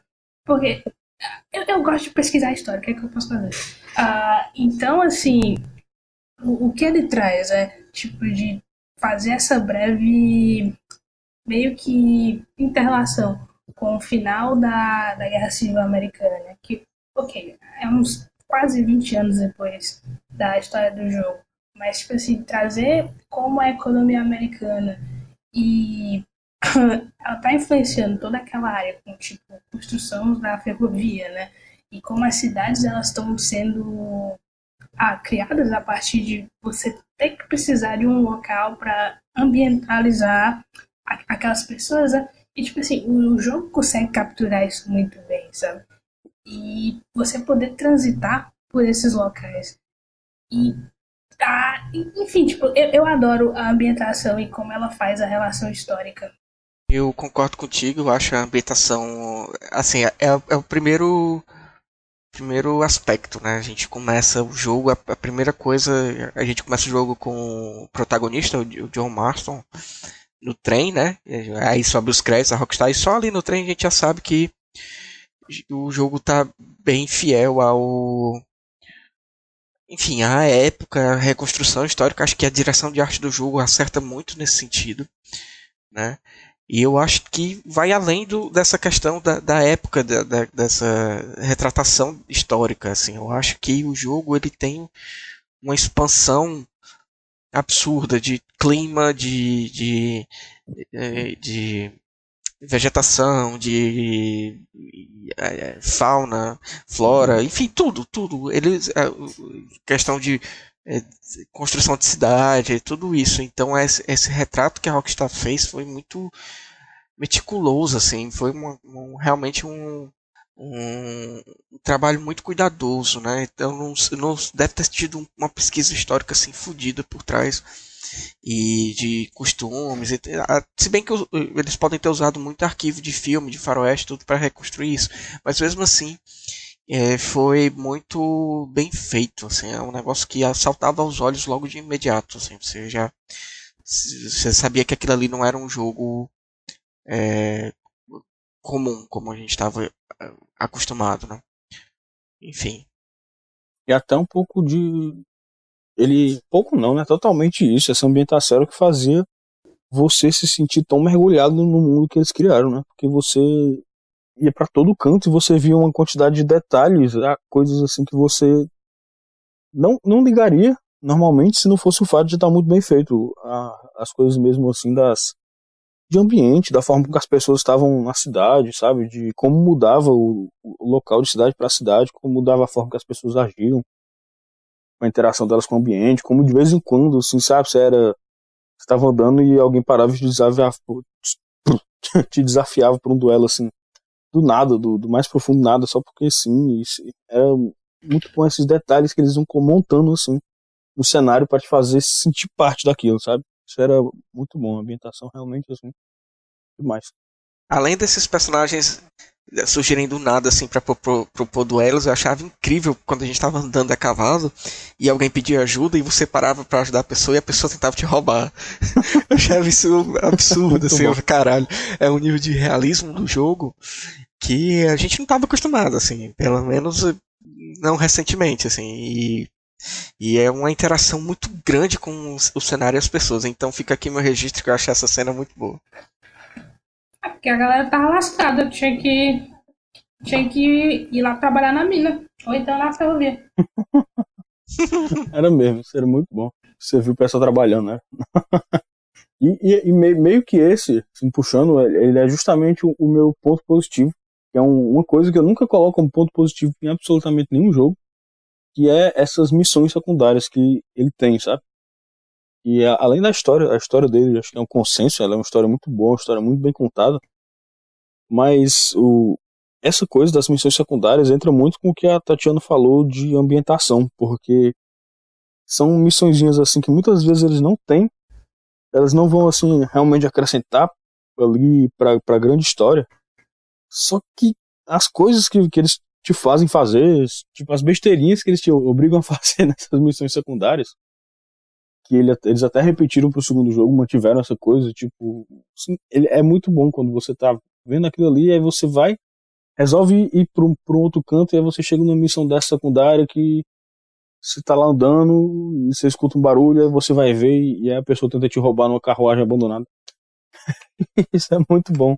Isso já acontece de diversas formas, sabe? Você tá, você entrar num, tipo esses, esses gatilhos de missões que eles dão, dão em locais inesperados que você só tava ali vivendo, fazendo sua coisinha e aí, pum, do nada você tá vivendo uma coisa ali que você, cara, que, que tô aqui, do nada tô aqui nesse salão, tô brigando com os caras, porque começaram a me bater, eu vi, meu irmão, tem que lutar agora aqui, porque é o jeito, né?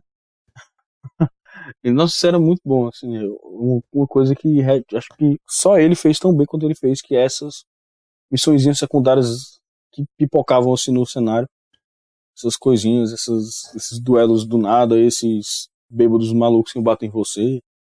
Ou, ou às vezes quando tinha uma, uma prostituta assim na rua e ela vinha te pedindo ajuda para fazer alguma coisa, você podia só, você podia tanto ser, incentivar o cara. Você vê que é absurdo. Você podia incentivar o cara, falar, ah, vai, eu continuo, faz isso aí, vai. Então você podia chegar nele e partir pra porrada com o cara. Então isso era muito bom. Acho que nenhum jogo fez isso do jeito que Red Dead e o 2 fez também. Mas foi no 1 que, que deu esse pontapé inicial assim mesmo, sabe? De pegar essas missõezinhas ali, contextualizar ali no mundo e, e ver, assim, sabe? Tipo, todo tipo, assim. Só pra terminar de falar disso, eu lembrei agora de uma missãozinha dessa secundária que era um pouco maiorzinha, né? Era dessas que focavam no cenário, que me marcou muito. Que era embaixo, assim, de uma descida de uma montanha, quando você ia de uma cidade para outra. Era uma montanha, era tipo um, uma elevação.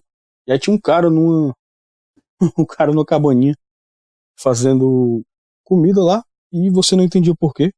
E aí eu lembro que ia falar com ele e isso desenrolou uma história muito grande, que tinha uma, uma escritura de uma coisa, de uma terra lá que tava sem água. Aí eu fui parar, e aí eu fui preso, e a galera tirou as armas, eu tive que lutar com os caras. Então você vê assim, tipo, você tá andando, você viu o cara ali sentado na barraquinha, do nada você tá, não sabe lá onde.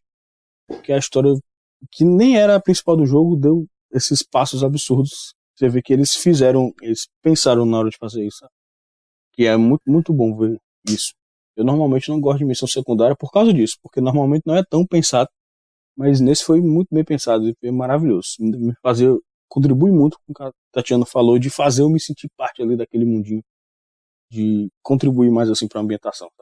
É, eu acho as missões secundárias desse jogo assim absurdas. É, é, dos jogos da Rockstar é o meu favorito. Eu gosto mais das missões secundárias dele do que do GTA V, por exemplo. Apesar de do GTA V ter muitas missões legais e ter três protagonistas, tudo isso, mas eu acho as missões do Red Dead Redemption, o primeiro, é, muito mais diversas, assim, até porque era um, era um ambiente de faroeste, então tinha uma possibilidade infinita, assim. Tinha missão no trem, tinha missão de resgatar pessoas, tinha missão de matar pessoas, enfim, era muito, muito uma enormidade de, de missões. E eu só queria lembrar, porque o jogo ele te dava a possibilidade de se você fizesse ações ruins, você tinha um, uma recompensa por você.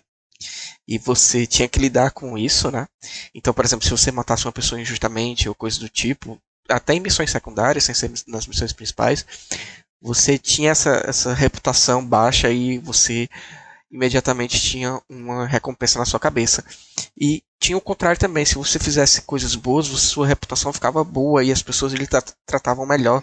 E tinham até mudanças em diálogos e em ações de NPCs com você, dependendo da sua reputação. Eu acho isso muito foda que, a GTA, que, que o GTA, que a Rockstar fez no, nesse Red Dead Redemption. Ah, eu acho legal que não existe um revisionismo histórico, né?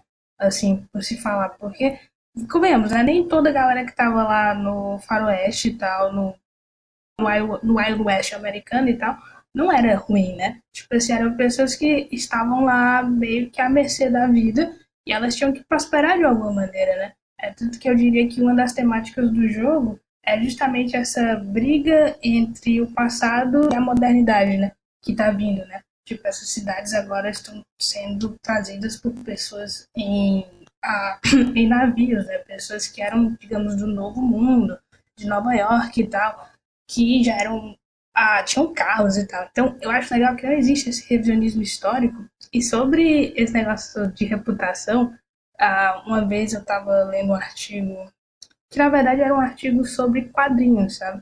E como no antigo site da Sequart que como o 11 de setembro a, modificou a maneira em como a gente vê os heróis.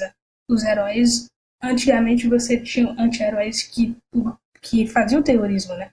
Então, como equilibrar isso agora, já que o terror é algo horrível, sabe? E eu acho que dos videogames, o protagonismo de alguns personagens também acabou entrando nessa corda bamba, né? De que eu não posso ser exatamente mal, mas eu posso ser mal mas ao mesmo tempo eu vou estar tá passando essa imagem de terror. Então, a, enfim, continuando a parte que a gente tem que falar o aspecto positivo, para mim o, as, o aspecto positivo e que me faz comprar jogos, né, não nesse, nesse jogo especificamente, mas em todos os outros jogos, é a narrativa, é a história. E eu acho que a história do Red Dead Redemption ela é, um, é uma das melhores criações do, da Rockstar. Porque ela trata essa questão do, do desse embate, como a Tatiana falou, do velho mundo velho contra o mundo novo, porque ele já se passa ali, se não me engano, no início do século XX, mais do ano de mais de 1900.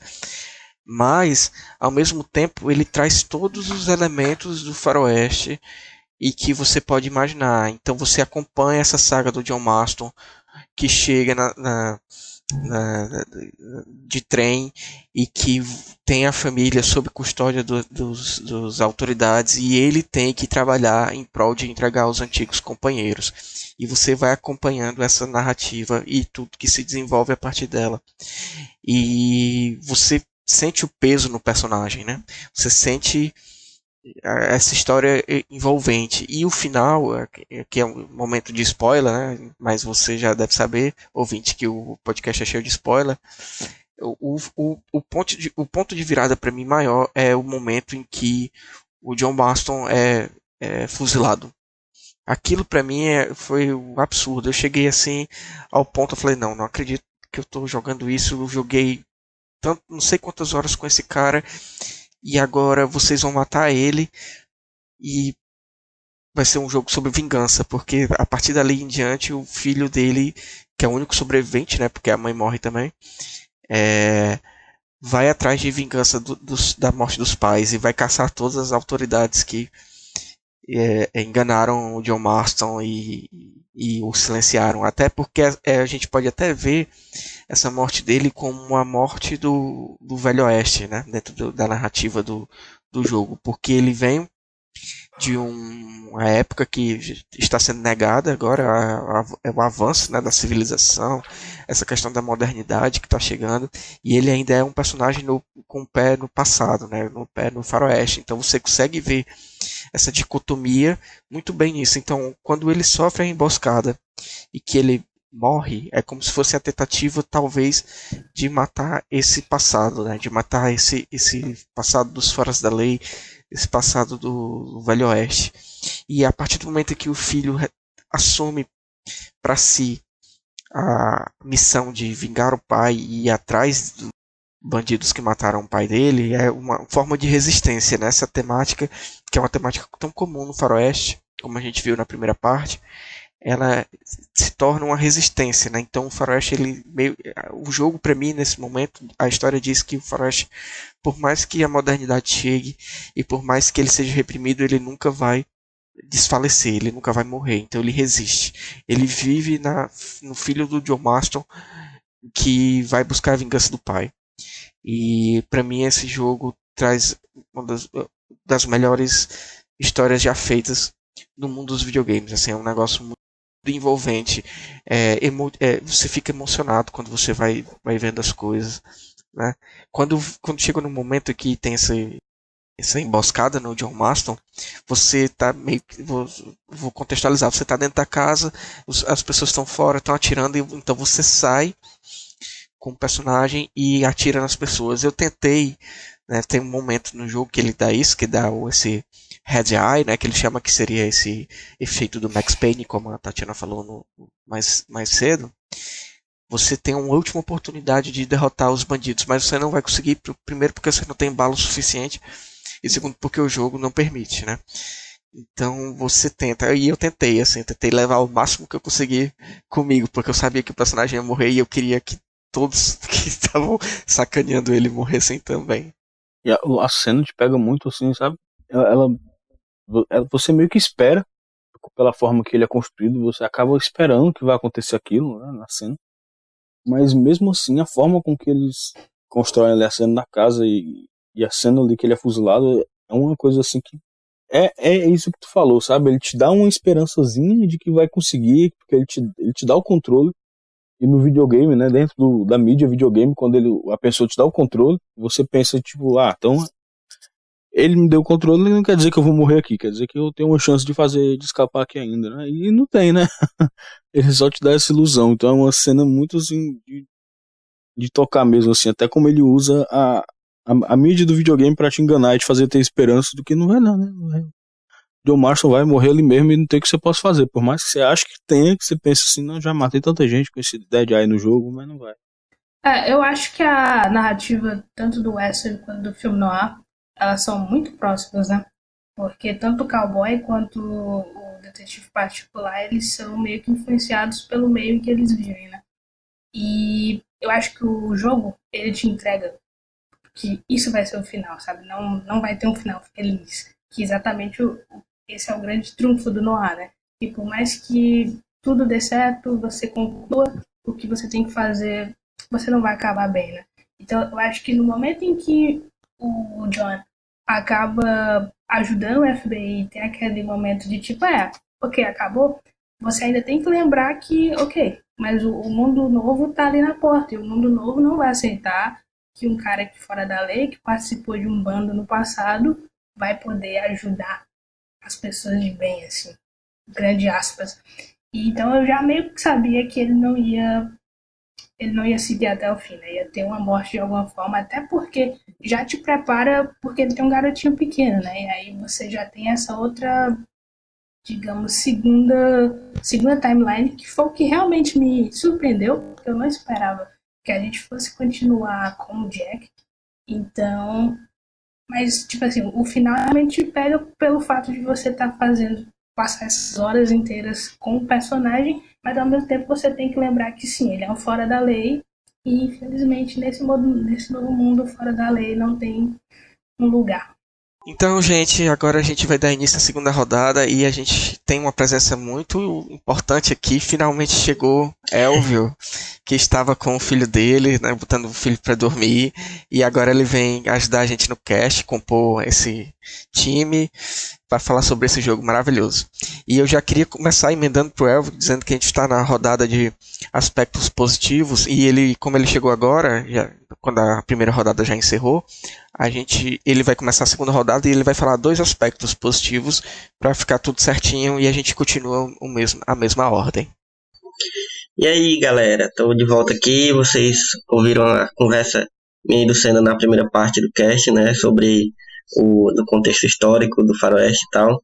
É, e tô chegando aqui porque eu não podia deixar de falar desse jogo não. Eu, eu cheguei mesmo atrasado porque esse jogo é um dos grandes jogos da minha vida, assim, né? jogos que eu joguei é, é, de uma forma assim que eu eu entrava no jogo e eu já emendo isso sendo um, um dos aspectos positivos que é uma coisa que é, quem já escutou o episódio do Memory One sobre jogos de mundo aberto e eu já devo ter falado isso em outras ocasiões eu sou uma pessoa que que que gosto muito de jogos que tenha o fator imersão é, bem bem bem produzido mesmo assim é um jogo que ele coloca dentro da, da história de uma forma que você realmente esqueça do, do mundo ao redor e que você se coloque dentro do jogo assim e eu sou eu sou relativamente fácil de, de acontecer isso comigo e aí quando o jogo já é, já tem esse essa essa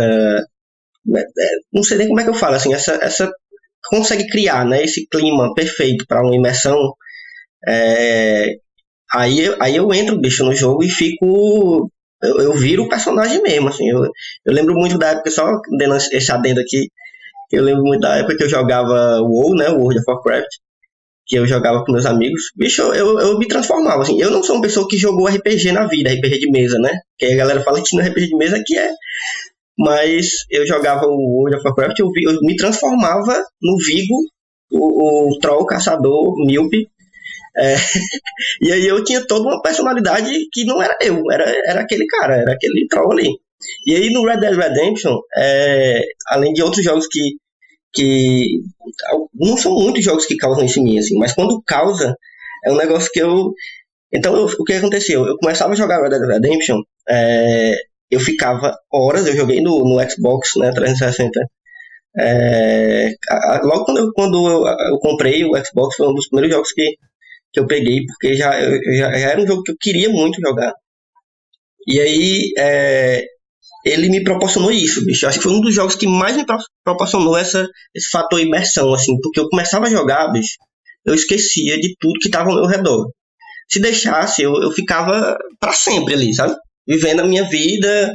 E aí, é, acho que eu, eu cheguei a jogar. Eu lembro de uma vez que eu fiquei jogando e, e passei, eu acho que mais de 12 horas direto jogando. Assim, eu nunca tinha passado tanto tempo jogando um jogo, porque eu não sou tanto de jogo assim. Acho que eu nunca passei na minha vida tanto tempo jogando o mesmo jogo direto, assim, sem pausar. Sabe? Não, não parava nem pra mijar. e aí o, o Red Dead, com toda a, a, história que ele traz, né? A narrativa, a ambientação, que é muito linda, você já deve ter falado disso aí antes, que é a coisa de, de, de colocar realmente no, no contexto do, do Velho Oeste, que já é uma coisa que eu amo né? Já amava antes do jogo. E aí viver tudo aquilo é como se eu tivesse é tipo um sonho de quem de qualquer pessoa que ama qualquer período histórico, né? Você viver aquele período. E aí, só que aí é, não só não só, né, voltando para aquela conversa que a gente teve sobre o contexto histórico, né? É, não só a questão do, dos acontecimentos históricos, mas a questão do, do gênero, né? Do gênero faroeste é, que vem do, do, né, de, desde antes do cinema, da literatura, de tudo que a gente já consumiu de faroeste antes, de quadrinho. E aí agora a gente está dentro de um jogo onde a gente tem é, certa, é, possibil, certas possibilidades de ação que antes nas outras mídias a gente não tinha, né? A gente, quando vê um filme, a gente tem que seguir aquela narrativa. E mesmo que o jogo tenha uma narrativa, né, uma história linear que a gente tem que ir acompanhando, mas é, as possibilidades que o jogo proporciona de, de você ir né, das sidequests, das, das coisas que você pode fazer além da, da, da história em si, lhe, lhe dá essa, essa, esse, aumenta esse fator é, imersão, né? E isso eu acho que, pensando agora, esse é um fator, acho que vocês já falaram dos outros fatores que eu poderia falar, assim, fatores positivos, né, que é a ambientação, que é muito, muito, muito bem feito, assim, é, os detalhes do jogo. Pronto, eu acho que eu posso colocar como segundo fator positivo o nível de detalhamento, assim, de cuidado que, que a galera que criou o jogo teve é, em, em, em, recriar esse, esse período, né, junto com, né, utilizando vários dos estereótipos que o, o gênero né, foi, foi estabelecendo a partir do literatura, cinema e tal, e, e, e fazer você é, experimentar esses detalhes. Então, aquela coisa que a gente sempre fala quando fala de Red Dead, né, que é Pô, eu, eu por exemplo, eu, eu aprendi, eu quis aprender a jogar poker. Nunca na minha vida eu quis aprender a jogar poker, assim, nunca me interessei, nunca, nunca foi uma coisa que eu, sabe? Mas no tem aquelas, aquelas sidequests que você tem que aprender a jogar poker e tal, que você tem que jogar poker. E aí eu aprendi a jogar é, minimamente ali, o básico, pelo menos, para poder fazer as quests, porque eu sou essa pessoa também que faz tudo no jogo, eu gosto de fazer tudo. Tudo que é possível fazer no, nesse tipo de jogo que tem muitas né, coisas extras, eu, eu gosto de fazer. Então, eu, por isso que eu perdia muitas horas jogando. Então, acho que esse nível de detalhamento, de cuidado com, com sabe, com, com coisas meio, que às vezes você podia achar que são coisas bestas, assim, que, que ninguém ia prestar muita atenção, mas, porra, tem muitos jogadores que prestam atenção nesses detalhes e que ficam muito gratos com esse nível de detalhamento num jogo, né? E acho que é isso. Meus dois pontos positivos, além dos que vocês já falaram também, que eu reitero, né? Que eu sei que vocês gostam muito do jogo também. É isso. Interessante tu ter falado desse, desse aspecto do poker que eu, a gente acho que a gente não, não, tinha mencionado antes que o jogo ele tinha muito esses, esses games né paralelos assim que você podia passar realmente horas eu lembro que tinha um que eu odiava mas eu sempre jogava que era o de é, você jogar ferradura para poder acertar o, o pino no chão Cara, eu odiava isso, mas eu jogava tanto, porque eu queria fazer tudo no jogo também, assim. Exatamente. Eu não sou muito fã do jo jogo muito aberto, mundo aberto, mas nesse aspecto, assim, o, Red Dead Redemption, por ser um jogo de faroeste, que é uma das minhas paixões, me prendia demais. E, enfim, eu concordo contigo de, de, do detalhamento, tudo isso é muito, muito presente no jogo e da imersão também, né? A gente quase pode ler o Red Dead Redemption como um Western Simulator, né? Assim, de, de, no sentido de ambientação, de, de tudo, assim. Você é como se você vivesse naquele, naquele jogo. Isso se dá muito pela questão do acredito eu, da narrativa que é bem feita, como a gente falou, da história do jogo, também do, do, do carisma dos personagens, são personagens que prendem a atenção e tudo, e pela beleza visual mesmo que o jogo traz. Né? Ele é um jogo belíssimo, aproveita o máximo de desempenho do PlayStation 3, do Xbox 360, do PC da época. Então ele te, te faz essa imersão visual muito forte. Então eu concordo contigo em tudo que você falou. Cena, e, e eu tava até brincando com um amigo meu um dia desse, lembrei agora. É, que a gente tá falando do 2, né? O 2 eu nunca cheguei a jogar porque eu não tenho console, mas eu vejo muito vídeo, os vídeos que tu me manda também. E aí eu apaixonado pelo jogo e ainda nem joguei, né? E a gente, a gente falando que o 2 agora, o 1 um já era já era absurdo, né? E agora o 2 eu não nem sei, porque eu tava dizendo que pra, pra ti, né, que, que se eu tivesse com esse jogo aqui, com um videogame aqui pra jogar esse, o Red Dead Redemption 2, eu tava. Eu já tinha abandonado o filho, a fazer e família e, e tava vivendo isso. E aí eu tava falando com um amigo meu que o 2 é o mais próximo que a gente chegou na humanidade de um Westworld, né? Porque é muito, muito, muito detalhado, muito, né, cheio de coisa. É. E o 2 é um prequel, né? A história se passa antes do primeiro, então a gente Sim. tem acesso a informações que são mencionadas no primeiro jogo e no segundo são mais bem desenvolvidas. Exatamente. É, o, o que eu falo é basicamente um maior completo do que eu falei, né, Lali? Um pouco mais situando em questões específicas, né? Do que eu fiz um panorâmicazão histórico sobre né, o conceito de mundo velho com o novo mundo. Ah, mas eu tenho que dizer que eu adoro jogar poker, então eu ganho todas. Então eu com certeza viveria muito bem no Velho Oeste. Só que eu sou uma mulher, então com certeza viveria muito mal também. Ah, o meu segundo aspecto é com certeza o vilão, sabe? Eu acho que o Dutch, assim, ele. Eu, eu não, não joguei o segundo, mas eu meio que ouvi já conversas que você vê mais da personalidade dele, mas ele é um personagem assim tão bem construído pelo pouco que a gente vai sabendo dele ao longo do jogo que sei, sei lá, bicho, eu acho que ele seria um dos melhores vilões assim da última década dos videogames, por causa que ele ele ele anda assim na corda bamba de talvez ser a Tipo, toda aquela questão de, né, ah, o mentor que falhou com o, sei lá, com o seu aprendiz, né? Mas, ao mesmo tempo, ele, ele traz toda essa... Hum, toda essa questão de nacionalismo e industrialização que o, os personagens, tipo assim, a gente for ver filmes e literatura e tal, que traz, sabe? Ele, ele, é uma, ele tem uma espécie de, de ganância, mas a, a, ganância dele não volta somente ser pessoal, sabe?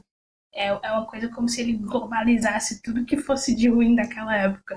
Então, para mim é um personagem fantástico. E, tipo, foi meio triste ver ele morrer. No, segundo jogo, a gente, a, gente tem muito convívio com ele e é até um, interessante que é uma outra perspectiva, né? Porque no, no primeiro a gente vê ele como o vilão, né, o antagonista do, do John Marston. E no segundo jogo ele é meio que um companheiro do Arthur Morgan, né, que é o protagonista, que é uma espécie de irmão mais velho do John Marston. E, inclusive o John Marston aparece no, no segundo jogo e mostra como ele tem aquela cicatriz, enfim. E ele era muito um pistoleiro muito trapalhão, assim, ele se embananava todo, ele não sabia é, se portar, enfim, ele tinha muitos problemas e completamente diferente do segundo jogo, né, que ele já é uma pessoa mais confiante, tudo isso. Então tem essa evolução também do próprio protagonista do segundo jogo, ou do primeiro jogo, no, no segundo, né? Você vê essa evolução. E eu concordo com, contigo em relação ao vilão, acho ele realmente ele, eu não, não parei para pensar assim nos vilões de videogames da década, mas certamente ele estaria numa lista. E. Enfim, eu concordo contigo. Assim, eu acho que para um jogo ser muito bom, ele tem que ter bons personagens e entre esses personagens tem que ter um bom vilão, né? Porque não adianta você ter um, um vilão que não seja é, não é nem questão de, de maldade ou coisa assim, porque geralmente eles faz, constroem dessa forma, mas de ter um carisma, né, de ter uma personalidade, de ter é, motivos que fazem você não gostar dele, né? Não só porque ele é mau ou coisa do tipo. Então, você vê isso no, no, no vilão de Red Dead Redemption. E, e, é feito de uma maneira muito bem colocada. Né? Os roteiristas da Rockstar estavam muito inspirados nessa, nesse jogo, assim. E, enfim, eu concordo plenamente contigo. Faz verdade, né? Assim, tava ouvindo, tava lembrando disso mesmo. Que eu, eu nem. Eu joguei o 2 recentemente, né? Um ano mais ou menos, e o, o Dutch, ele é. Ele realmente no, no 1 ele é um, um vilãozão assim muito trabalhado que conforme você vai, como a minha memória mais fresca dele estava desse 2, né, ele estava completamente diferente do que eu pensava, que ele, você, como o, é, o, é, não, o Senna falou, você tem uma outra visão do Dutch quando você joga o 2, você vê ele de outra forma, sabe? E, e realmente você percebeu como, como ele é um vilão bem construído no primeiro jogo. Você vê que ele é realmente assim, um personagem muito, muito bom. Assim. Então, é, realmente concordo demais. É um baita do personagem faz um meu aspecto positivo. E mais uma vez, é outro aspecto que eu normalmente não coloco positivo nos outros jogos, mas esse jogo ele me ganhou nesse aspecto. E é o modo online dele. E na época eu joguei. Hoje em dia eu não jogo mais tanto, mas na época eu estava interessado nessa coisa do online. E o Red Dead Online foi uma coisa que valeu muito a pena pela, pela diversão e pela forma com que ele usava as coisas, sabe? Ele era, ele era um mundo aberto, assim como o primeiro, só que sem a, sem a história. era mais um, um, aberto assim, caçar recompensas, matar a galera, conseguir ganhar dinheiro, só que ele não tinha a história, mas ele ainda tinha as coisas do, do mundo, sabe? Isso que a gente falou, ambientação, eventos aleatórios que acontecem no mapa, essas coisas, que tornava todo o, o ambiente, quando você ia jogar com outras pessoas, muito divertido de você poder jogar poker com outras pessoas, jogar o outro joguinho que não foi citado, que era aquele joguinho dos dados, sabe? Que você. Eu, sinceramente, eu esqueci como é que joga aquele jogo, mas eu lembro que eu jogava muito na época aquele joguinho dos dados no copo. E vários desses jogos assim, você tinha a opção de jogar com outras pessoas e só, só sabe, cavalgar com um monte de gente e fazer nada. E era muito divertido. Muito divertido mesmo. A forma de unir, assim, sabe? Essa coisa de me unir você se unir com seus amigos para poder fazer, virar, virar a gangue ali no, no faroeste, era divertido demais. Joguei um pouco do 2, só que, sei lá, acho que morreu o bichinho do online em mim. Mas no 1 um, isso tomou boa parte do meu tempo. O, o online dele, o criar o meu personagem lá, ter as minhas conquistas, as coisas que eu fiz naquele mundo. Então foi maravilhoso. Eu não posso comentar muito porque eu não cheguei a jogar o online dele, assim. Eu joguei ele, joguei a expansão, que é o de terror lá, o Undead Nightmare. Mas o online eu confesso que eu, não, eu testei, mas eu não, não cheguei a me aprofundar, não. Não tenho essa experiência para compartilhar. Mas eu sei que ele é um online bem, bem feito, como você falou, e que ele possibilita tudo isso, essa interação né? Geralmente os online da Rockstar eles são bem feitos, assim. Tanto de Red Dead Redemption 1 quanto do 2. Apesar do, do 2 eu também não ter jogado muito. Mas o de GTA V eu joguei muito, GTA V Online, assim. E é muito divertido. E, e você tem uma outra perspectiva do jogo. Né? Então acho que a Rockstar tem essa, essa skill de acertar modos online, assim. Então fica aí o, o, registro de que realmente, eu, apesar de não ter jogado muito, o pouco que eu joguei deu para perceber essa, essa riqueza, né? E além do jogo, traz, trazendo novas aventuras e um, uma certa é, personalidade diferente, porque você não controlava o John Marston, né? Você fazia o seu personagem, então era uma outra experiência. E eles meio que pensavam pro, eles pensavam no jogo, no jogo jogado por muitas pessoas. Então as missões que você ia fazer no, no Red Dead Online eram pensadas às vezes para muitas pessoas. Então, tipo, tinha uma missão que você era tipo, eu lembro que uma que eu fiz, que era tipo eu no, no meio de uma praça lá, uma praça no México, tinha uma fonte, e, e ia invadir, era aquelas missões de, de, de, segurar o ponto, sabe? E aí eu vi gente de todo lado e eu e meu grupo ali de quatro pessoas, a gente tinha que proteger aquele centro ali, porque tinha não lembro o que, é que tinha que proteger no meio, mas alguma coisa que a gente tinha que proteger no meio, uma carga importante ali que, querendo ou não, é um, um pouco de, de, de, western também isso aí, você tá lá protegendo um, um, pedaço ali com a sua gangue.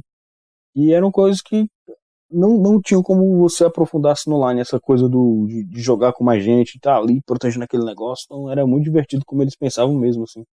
Que até hoje eles pensam muito no, no multiplayer, não, não só como uma extensão, mas às vezes como quase um jogo próprio com suas mecânicas ali específicas. Eu acho isso muito bom. É, uh, falando um pouco agora do meu último aspecto positivo, né, que a gente já vai encerrar a segunda rodada, que é, ele é um aspecto que talvez não seja tão perceptível à primeira vista, mas ele contribui muito para essa questão da ambientação e da construção, da imersão, de tudo, toda a experiência que você tem a jogar o Red Dead Redemption, que é a trilha sonora. E meu TCC foi sobre som no faroeste e a trilha sonora tem um papel fundamental, né? O som geralmente tem um papel fundamental na construção de qualquer experiência audiovisual, mas no caso específico de Red Dead Redemption, ele a trilha sonora, a trilha e os efeitos, né? A gente complementando toda a área do som assim, os efeitos sonoros são muito bons, né? A questão do, do dos tiros, das armas, o, enfim, é, toda a construção, todo o desenho de som pensado para o jogo é muito fiel ao, ao aquela cultura de faroeste que a gente está acostumado, né? Então, o desenho de som desse jogo é espetacular. Mas eu queria falar especificamente da trilha musical, que é o objeto que mais me chama a atenção, porque é, é, de imediato eu estava inclusive ouvindo ela esses dias, eu compartilhei até no stories do Instagram, e de imediato ela me lembra a um período específico do faroeste que é o que eu mais gosto, que é o Western Spaghetti. E ela me remete muito à trilha do Morricone, porque ela utiliza todos aqueles instrumentos que não são tradicionais, é, violão, a gaita, é, elementos da cultura são incorporados dentro da música, então você tem toda um pensamento sonoro cultural por detrás daquilo, né? não só da cultura do West, né? mas da cultura popular do, das pessoas daquela, daquela época e tudo isso, e ela imerge e, e, completa todas as ações que o jogo traz. Então você consegue lembrar de determinados momentos só pela trilha sonora. Você consegue parar para ficar ouvindo a trilha, sei lá, sem fazer nada, só porque ela é muito boa. E ela tem todo o mérito, assim, eu acho que ela é um, é um trabalho muito bem desenvolvido, como todo esse jogo foi, é um jogo primoroso, tem na verdade muito, muito é, pouco aspecto negativo, que a gente vai falar daqui a pouco. É, mas a trilha sonora, sem dúvida nenhuma, é um dos, dos meus destaques. Né? Eu acho que para um jogo ser completo em todas as frentes, ele tem que ter uma trilha sonora marcante. E o, o, tanto o primeiro Red Dead Redemption quanto o segundo tem. Né? Então é uma retomada ao quase uma homenagem ao o Ennio Morricone e a todos os compositores e músicos do Faroeste Spaghetti ali. Apesar de que o jogo ele trabalha com diversos símbolos, não necessariamente só o espaguete, você tem referências a toda a história do western do cinema ali, você consegue pegar muita, muita coisa, mas essa parte da trilha sonora me toca bastante, assim, eu acho que ela é fundamental pro entretenimento para a construção da obra de arte, do jogo como obra de arte e da imersão do jogador ao jogar o Red Dead Redemption. A trilha sonora é espetacular. Se vocês, ouvintes, forem rejogar esse jogo e tiverem como jogar usando um headset, façam porque vai melhorar a experiência de vocês em 100%. É, né? Porque ah, eu diria que muito do que se remete ao western hoje em dia, né, acaba sendo trazido do que o Morricone fez, né? porque ele fazia uma junção justamente de tipo elementos que não são exatamente sonoros, que seriam de objetos e tal, com instrumentos da época, né, dos anos 60, assim, né, que eram utilizados como a guitarra, né? Ele basicamente pega um efeito de reverb e vibrato e taca no meio de uma gaita.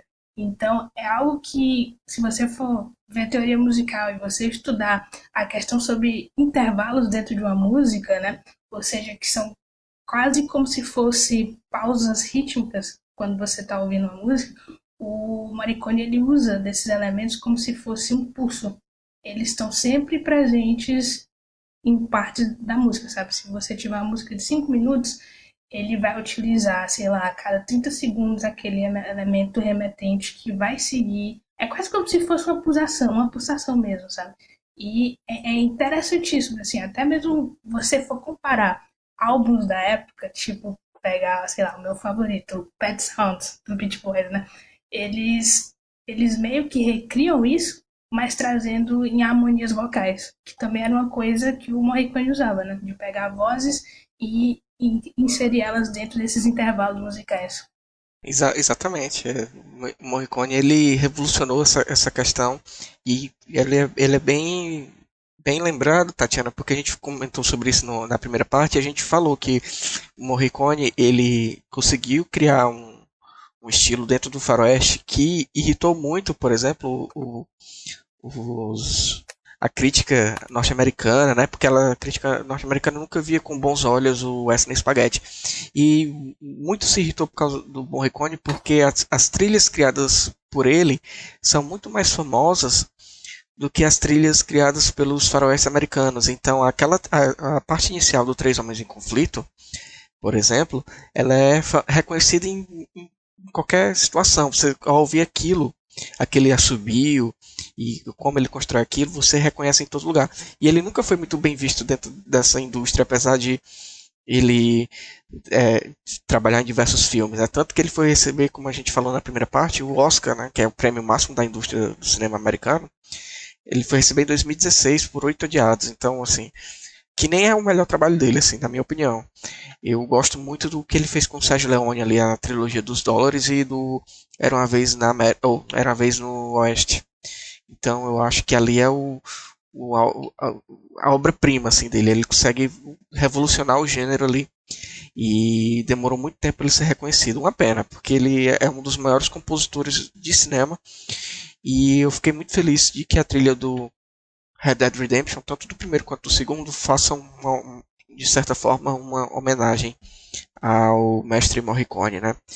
E continuando a pauta do cast, a gente vai entrar agora na, na rodada de aspectos negativos ou aspectos não tão bons assim do jogo. Né? Então a gente pode começar com o Elvio e seguir Elvio, Tatiana e Miguel, depois eu finalizo com a minha parte. Não, acho que começa aí porque eu não lembro não. eu não lembro de aspecto negativo desse jogo não, mas... Eu acho que o jogo em si é bem difícil. Acho, acho que se, assim, se você tiver tido algum problema com bug por conta do que da plataforma que você está jogando é outra coisa completamente diferente. Mas ah, eu diria uma coisa que eu não gosto mesmo é a DLC, sabe? Eu acho que eu sei, zumbi tava na época, legal e tal. Mas pra mim eu, não, não tenho a mínima paciência ou graça daquilo ali, sabe? Eu nem cheguei a jogar, nem cheguei a jogar, né? A DLC nem o que Miguel tava falando do multiplayer, né? Eu nunca joguei o modo multiplayer. Que devia ser muito divertido, até porque tem essa possibilidade de você criar o seu próprio personagem, né? E aí eu acho que talvez o fator imersão que eu tinha falado, né, como aspecto positivo, ainda seja maior porque você cria o um personagem e tal. Mas eu nunca cheguei a jogar assim pra dizer se, se curti. Ah, uma espécie de coisa tão, sei lá, barata, sabe? Ah, me lembra. Eu, me lembra, tipo assim, hoje, comparação com hoje, né? Jogos como Dead by Daylight, sabe? Que realmente não, não me agrada. Tipo assim, você só vai ficar atirando em zumbis, e aí você morre, e aí eles voltam, mas o, o que é que isso vai me complementar para a história, sabe? Eu sempre achei que DLCs elas precisassem trazer alguma coisa de interessante, mas eu não gosto do Undead Nightmare. É, eu acho que tava ali realmente numa pegada de ter essas DLCs assim. Eu lembro que eu acho que até o Alan Wake ganhou uma DLC que era basicamente você jogando um caso o tempo todo. Tipo, era, você tava preso num loop, que para mim foi bastante cansativo também. E eu não, não, achei necessidade, sabe? Eu sei muita gente que gosta, inclusive eu tenho um amigo que fala que a, prefere até jogar o, o Undead Nightmare do que o jogo, mas eu não consigo ver essa paixão a necessidade inteira. Miguel, tu tem algum aspecto negativo? Rapaz, esse é um, um bloco difícil, né? Se você parar e. Ainda mais que faz tempo que a gente jogava isso aí, pra parar e lembrar hoje em dia o que é que a gente achava ruim naquele jogo, rapaz, não consigo. Acho que tirando aí os bugs que a Tatiana falou, rapaz, eu não consigo lembrar de, nada que eu tenha me incomodado mesmo assim nele, não. Acho que só os bugs, né, que de vez em quando, assim, de vez em quando assim incomoda, sabe? Quando você tá andando com um cavalo, seu cavalo entra no chão. então, quando você. Mesma, mesma coisa, você tá andando com um cavalo, aí você passa ali perto de uma árvore duvidosa e o cavalo te arremessa. Assim, não, não é divertido e te tira um pouquinho né, do mundo. Eu lembro até de, de um local que eu ia muito pra, pra bugar o jogo. Era ali no, no primeiro rancho, né, que você chega. Esqueci o nome da mulher lá, que era louco e tal. Esqueci mesmo, não lembro não. Mas no primeiro rancho lá que eu lembro que tinha um canto que era especificamente feito para bugar. Que era do lado do, de onde botava o cavalo, numa cabaninha, parecendo aquele negócio do banheiro do Shrek. E aí você encostava seu cavalo lá e voava você e o cavalo. Então, eu acho que tirando esses bugs que sempre vem, né? Mundo aberto, não tem nada para reclamar, não. Mas os bugs incomodavam muitas vezes. Às vezes era complicado. Eu acho que se for para lembrar assim, de coisa que. Assim, pensando hoje em dia, né? Talvez as coisas que eu senti. que eu sinto hoje falta no jogo, lembrando, são coisas que talvez o jogo nem pudesse ter na época, né? Que são, tipo, eu, eu falei dos detalhes, né? De como né, o, o jogo é rico em detalhes e, e, é muito cuidadoso em tudo isso. Mas eu acho que eu fico pensando que eu queria mais coisa ainda, sabe? Para um, um fã de faroeste, eu queria mais, mais detalhes, mais, mais side quests, sabe? Eu lembro que eu, eu, eu gostava tanto de fazer as, as side quests e, e, é, são muito variadas, né? Então você tinha as side quests dos joguinhos, do, né, do, do poker e do, do, da ferradura, você tinha a de procurar os tesouros, que eu achava muito legal também que muita gente, inclusive, não gostava. Eu lembro de gente que falava que não gostava, achava chato procurar os tesouros e tal. Eu adorava, mano, ficar procurando, é, né, pegar aquele mapa que é só um desenho velho e você tinha que encontrar o, o local e tal. E uma das coisas que eu mais gostava também era da, da sidequest de caça, que você tinha que caçar e aí tipo, tinha hora que começava a ficar muito absurdo. Eu lembro que eu me divertia muito fazendo isso. Eu lembro do, da, da, de uma que tinha, nunca esqueço disso, de você tinha que matar um urso com a faca. Bicho, era difícil demais. você tinha que dar uma facadinha, aí saia correndo. Aí dava uma outra facadinha e saia correndo. Você demorava 40 minutos para matar uma porra do urso. E se o bicho lhe desse duas patadas, você morria. Né? E aí eu fico pensando, seria, seria massa se tivesse mais coisa ainda. Eu acho que eu, eu teria ficado ainda mais vidrado no jogo se tivesse mais dessa sidequest. É tanto que na época que saiu o, a DLC, eu fiquei muito querendo jogar, mas aí não consegui. Eu queria mais do jogo, sabe? Talvez eu tivesse me decepcionado, assim, como a, como a Tati falou, porque eu, eu realmente queria. Eu não sei se a história de ter zumbis seria uma coisa que me, me deixaria animado pro jogo, não. Acho que tivesse mais história, mais, sei lá, uma históriazinha extra, talvez, uma coisa que que, que aumentasse ainda mais a experiência que o jogo já tinha. Não precisava criar uma outra história, um, um negócio absurdo como zumbis, assim. Mas enfim, como eu não joguei, eu nem, nem pude experimentar. Então, é, eu acho que é isso. Eu acho que o jogo que faltou do jogo, eu acho que nem, nem dava para ter na época. Assim. O jogo já era muito detalhado e, e já puxava demais assim, do console na época para ter mais coisa. É, tanto que por exemplo, o mapa maior. Eu queria o mapa, o mapa já era absurdamente grande no jogo na, pra época, né? E eu queria um mapa maior na época que eu joguei, porque eu, eu gosto mesmo de sentir que eu tô num, num mundo que não tem limite. E aí eu, eu, eu lembro que eu explorei o mapa inteiro, assim, inteiro, inteiro, inteiro, e fiquei, pô, é só isso, sabe? Como se fosse pequeno, mas era gigantesco. Eu acho que é isso. Rapaz, lembrei de um negócio aqui. Sim, rapaz, lembrei de um negócio que eu não gostava ali, que era. E nem era tanto, mas me incomodou na época. E que era o, basicamente o trecho do jogo que se passa no México. Que eu acho bem. Bem ali, dá uma travada na história, eu acho bem assim, perdido. Eu acho legal que vai pra, vai pra um pedaço do México e tal. Eu gosto das coisas ali, mas é um pedaço que dá uma travada tão, tão grande assim na história. Eu lembro que quando eu joguei eu fiquei tanto assim, vai, parou aqui, tá meio entalado. Então é só isso aí. Pra dizer que teve um pedaço do México. Eu tenho, na verdade, eu tenho dois, duas, dois apontamentos, né? Vou dar uma roubada aqui, mas um é bem pequeno e, e, eu acho que eu vou começar por ele, que é a questão das legendas. O jogo não tinha legenda em português em uma época que os jogos já estavam tendo legendas em português, então acho que a Rockstar podia ter, ter lançado essa legenda e ter remasterizado o jogo para a nova geração, né? Porque ela fez isso com o GTA V com o L.A. Noir, né, que a Tatiana já falou aqui, mas faltou Red Dead, né? Eu sei que o Xbox ele tem a retrocompatibilidade, mas os outros consoles não, né? No caso do PlayStation. Então acho que faltou um pouco esse essa percepção da Rockstar meio comercial mesmo, porque eu acredito acredito que eles até venderiam uma boa quantidade de cópias do jogo se tivesse sido lançado. E a outra aspecto negativo é que eu, de uma visão que a gente tem agora, né, mais mais politizada e tudo, que talvez a Rockstar tenha deixado passar uma oportunidade de trabalhar e revisitar certos estereótipos que são comuns nos jogos de faroeste. Como eu falei né, antes, é, o, o, Red Dead Redemption é quase um Western Simulator, né?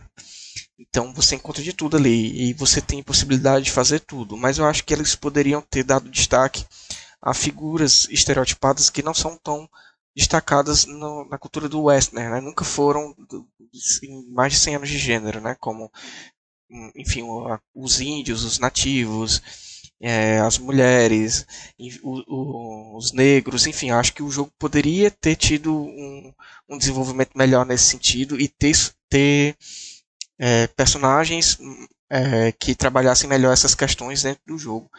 O que, que não sei se era por uma questão de limitação da época, de, eu falo limitação de mídia mesmo, né, de hardware, ou se realmente eles não tiveram essa percepção. Mas eu acho que teria sido uma boa oportunidade de revisitar muitas coisas, né, e é, re, re, é, de quebrar certos símbolos e estereótipos que já eram comuns há muito tempo dentro da, da, da do gênero de faroeste e que o cinema, apesar de ainda perpetuar muito, tenta vez ou outra mudar alguma coisa assim. Então acho que é, teria sido um salto positivo muito grande se o Red Dead Redemption tivesse levantado essa bandeira. Então acho que poderia ter sido sim desenvolvido mais essas questões, seja com personagens é, jogáveis ou com é, DLCs, qualquer coisa. Eles podiam ter feito uma uma, um pensamento de, revisitando esses estereótipos. É, eu acho que eu vou fazer mais uma pergunta do que um comentário, mas eu sei que no 2 eles meio que retrabalham talvez um pouco da figura feminina inserindo o movimento sufragista, né? Mas é algo que faz parte do jogo ou é mais como se fosse uma side mission? Ele tá, ele Assim, eu não, eu não sei dizer precisamente porque eu ainda estou jogando o 2. Eu não cheguei a terminar, não fiz tudo, nem nada do tipo. Mas até onde eu estou jogando tem, uh, tem um, um, destaque discreto em relação ao primeiro, mas ainda tem na, na figura é, feminina. Tanto que a gente tem missões que envolvem personagens femininos e, e, e tudo isso. Mas é uma, uma, em relação, pelo menos a percepção que eu tenho em relação ao primeiro jogo, é que o salto uhum. ainda não foi tanto. Assim, em relação especificamente às sufragistas, eu não posso comentar porque eu não joguei essa parte ainda, né? Estou numa parte ainda bem inicial do jogo, acho que não tenho nem tanta hora de gameplay assim, porque eu não. Eu, eu demoro a entrar dentro do ambiente do jogo, então demoro a começar a jogar o jogo para valer. Assim. Então fiz poucas coisas, fiz algumas missões secundárias, alguma coisa assim. Então não sei te precisar isso. Só para concordar contigo, assim, Sandra, porque se você pegar, como tu falou, o, no cinema, o gênero vem se reinventando, né, desde muito tempo, desde sempre, na verdade, mas como a gente falou lá na, na primeira parte, né, sobre como, como os, os faroestes mais recentes, até mesmo os que são remakes, eles têm uma, uma preocupação com o contexto atual, assim, eles, né, não vão fazer um filme onde você coloca os nativos como vilões, ou sempre as personagens femininas sempre como ou personagens delicadas ou as prostitutas, né? Então a, os filmes eles estão se reinventando. Eu acho que realmente pensando aqui é, é, poderia ter, ter o jogo ele não, não, tem tanto essa preocupação, né? Ele, ele pega mais a coisa de você colocar as referências do, do, do que é, né, do, do básico do faroeste e colocar dentro do jogo. Ele não se preocupa em, em, reinventar o gênero. Na verdade, não é nem reinventar, mas é de atualizar, né? De colocar ele no momento em que o jogo foi, né, tá, foi feito. Assim, você e é uma coisa que a gente vê que é possível. A gente vê que é possível você, você fazer um, um filme de faroeste hoje em dia, que se passa no Velho Oeste, mas que não reforça, pode até apresentar os estereótipos, mas não reforça os estereótipos. Eu acho que não sei se eu não lembro bem se o jogo chega a reforçar. Assim, até o, quando o Miguel falou da parte do México, eu fiquei tentando lembrar da parte que, que trata dos mexicanos e como é que ele trata lá né, os mexicanos, mas não lembro muito bem. Não lembro se ele reforça os estereótipos ou preconceitos e tal, mas ele não chega a, a, a colocar essas questões das minorias, né, que que estão sempre é, quando a gente fala hoje em dia de faroeste é uma coisa que sempre salta aos olhos, né, coisa de como ele como é um, um gênero que é, historicamente preconceituoso e machista, né, e, e como ele vem se reinventando. O jogo realmente é, é poderiam ter feito esse, esse eu fiquei curioso também é, com essa pergunta da, da Tatiana, se no 2 é, eles, eles fizeram isso, se eles mantiveram essa coisa de. de... Enfim, mas eu, só quando eu jogar mesmo. eu tô ansioso. Miguel, Miguel jogou o 2, ele chegou a terminar, você sabe dizer? Rapaz, eles têm uma melhora assim nesse aspecto pro 2. Não só com a parte das sufragistas, que tem, tem um pedacinho da história que. Não é não um pedaço muito grande, mas ele tem um, ele dedica algumas missões da história essa coisa da, da sufragista mesmo, do movimento sufragista. E além disso, tem uma personagem dentro, da sua, dentro do seu bando, né? Que é a, que ela entra. Tu já deve ter visto ela, mas nem sabe dela. Então desculpa o spoiler aí, mas é a, na personagem da Sadie Adler. E ela aparece no começo, ela é resgatada pelo bando. E ela vai. Ela não, não segue o estereótipo que você esperaria no, no, do western de uma mulher que é resgatada. Ela vai meio que virando parte do bando mesmo, sabe? Ela vai ganhando um papel importante, vai liderando missões, vai ela descobre que ela tem habilidade com tiro e vai vai para mais missões, vai para o campo. Então ela tem ele tem um trabalho muito forte nessa personagem que ela tá até em vários materiais promocionais, então eu acho que eles capricharam-se muito na, no desenvolvimento dela como personagem, que é, ela, ela é realmente de fato uma das personagens assim, das melhores personagens do jogo. No, mas no geral também, nos outros, em relação aos outros estereótipos que eles usavam, eles deram uma, uma melhorada assim. Tanto que no 2 você não sai atirando em índio, você nunca luta contra índios no 2. Muito pelo contrário, tem um dado momento, desculpa spoiler de novo, só pra. tem um momento ali que você tá, tá junto com os índios. E também tem. Que é uma coisa que já é um avanço do primeiro, que é tem personagens negros de relevância dentro da história, então eles deram uma avançada no 2 em relação a todo esse problema que eles tinham com o estereótipo. Ainda acho muito pouco, assim, né? mas só de você ver assim, que pelo menos tem uma, uma personagem como a, a Sage, a Sage, não sei como é que fala, que é bem trabalhada, assim, sabe? Ela tem todo um contexto dela, uma história dela que se desenvolve completamente assim, diferente do que ela chegou, que ela chega sendo resgatada do, eu nem lembro o contexto, acho que ela tava alguma coisa estava acontecendo, ela tacaram fogo na casa e resgataram ela. E aí ela vai se desenvolvendo lá, fazendo parte do bando e vai criando uma história completamente diferente do que você esperaria que ela fosse seguir, visto o começo que ela teve, conhecendo esse background de, de filme de faroeste. Então eles deram uma melhoradinha. É isso aí. Bacana, bacana. Eu, eu conheci a personagem ela bem no início do jogo. E ela tá meio que de refém de um grupo de bandidos que matou o marido dela. É, isso aí. E é, é acho que é a primeira missão do jogo, assim. Então é. ela entra no bando e, e, acompanha a gente dentro dessa, dessas questões. Ela vai desenvolver muito. Então, né? muito, muito, muito. É que bom, que bom que o jogo dá esse salto, mas realmente eu acho que poderia também ainda ser mais, sei lá, talvez trazer uma protagonista, ou então, não sei. Acho que isso é uma coisa que a Rockstar deve estar pensando até pro GTA 6, né? Quem sabe? Já ouvi alguns rumores que o GTA 6 ia trazer uma protagonista feminina e, enfim, vamos torcer aí para que eles revejam essa toda essa cultura e todo esse esse estereótipo, né? Então, não não perpetue, né? E a gente está se encaminhando aqui para o final do podcast. É, eu queria agradecer tanto a Tatiana quanto o Miguel quanto o Elvio por terem participado. E chegou o momento de vocês falarem os projetos que vocês participam e falarem das suas redes sociais. Bom, eu, eu, a gente é, faz o só mais uma coisa, o site, né? Assim, todos nós, inclusive, é, somos somos é, colaboradores do, do, do Só Mais Uma Coisa, todo mundo aqui já escreveu o site. Eu e o Senna somos co-criadores do, do site. E então fiquem de olho, que é o site onde está é, ancorado, vamos dizer assim, os nossos podcasts. Então você vai encontrar todos os nossos podcasts lá, além do Memory One que você está escutando e do, do que eu hosteio, né, que é o Só Mais Um Plano Sequência. A gente agora está com outros podcasts É, então eu, eu convido você a dar uma olhada lá nos nossos, nos nossos novos né, amigos que estão lá é, fazendo nosso grupinho de podcast. Né? A gente tem o Bichas Nerd é, e tem o Cinetologia, do Rafael Jesus. Né? E são podcasts muito, muito legais, recomendo demais. É, e o Só Mais Uma Sequência, escute também. É, se você não conhece ainda, e você gosta de, de, de, de, falar sobre filmes, é isso que a gente faz lá. A gente fala sobre filmes. A gente se junta e conversa sobre um filme que a gente assistiu. E é isso. E tanto Tatiana quanto Miguel já participaram, Senna está sempre por lá também, então vamos por lá. Como eu já falou, colaboro com o Smook, né?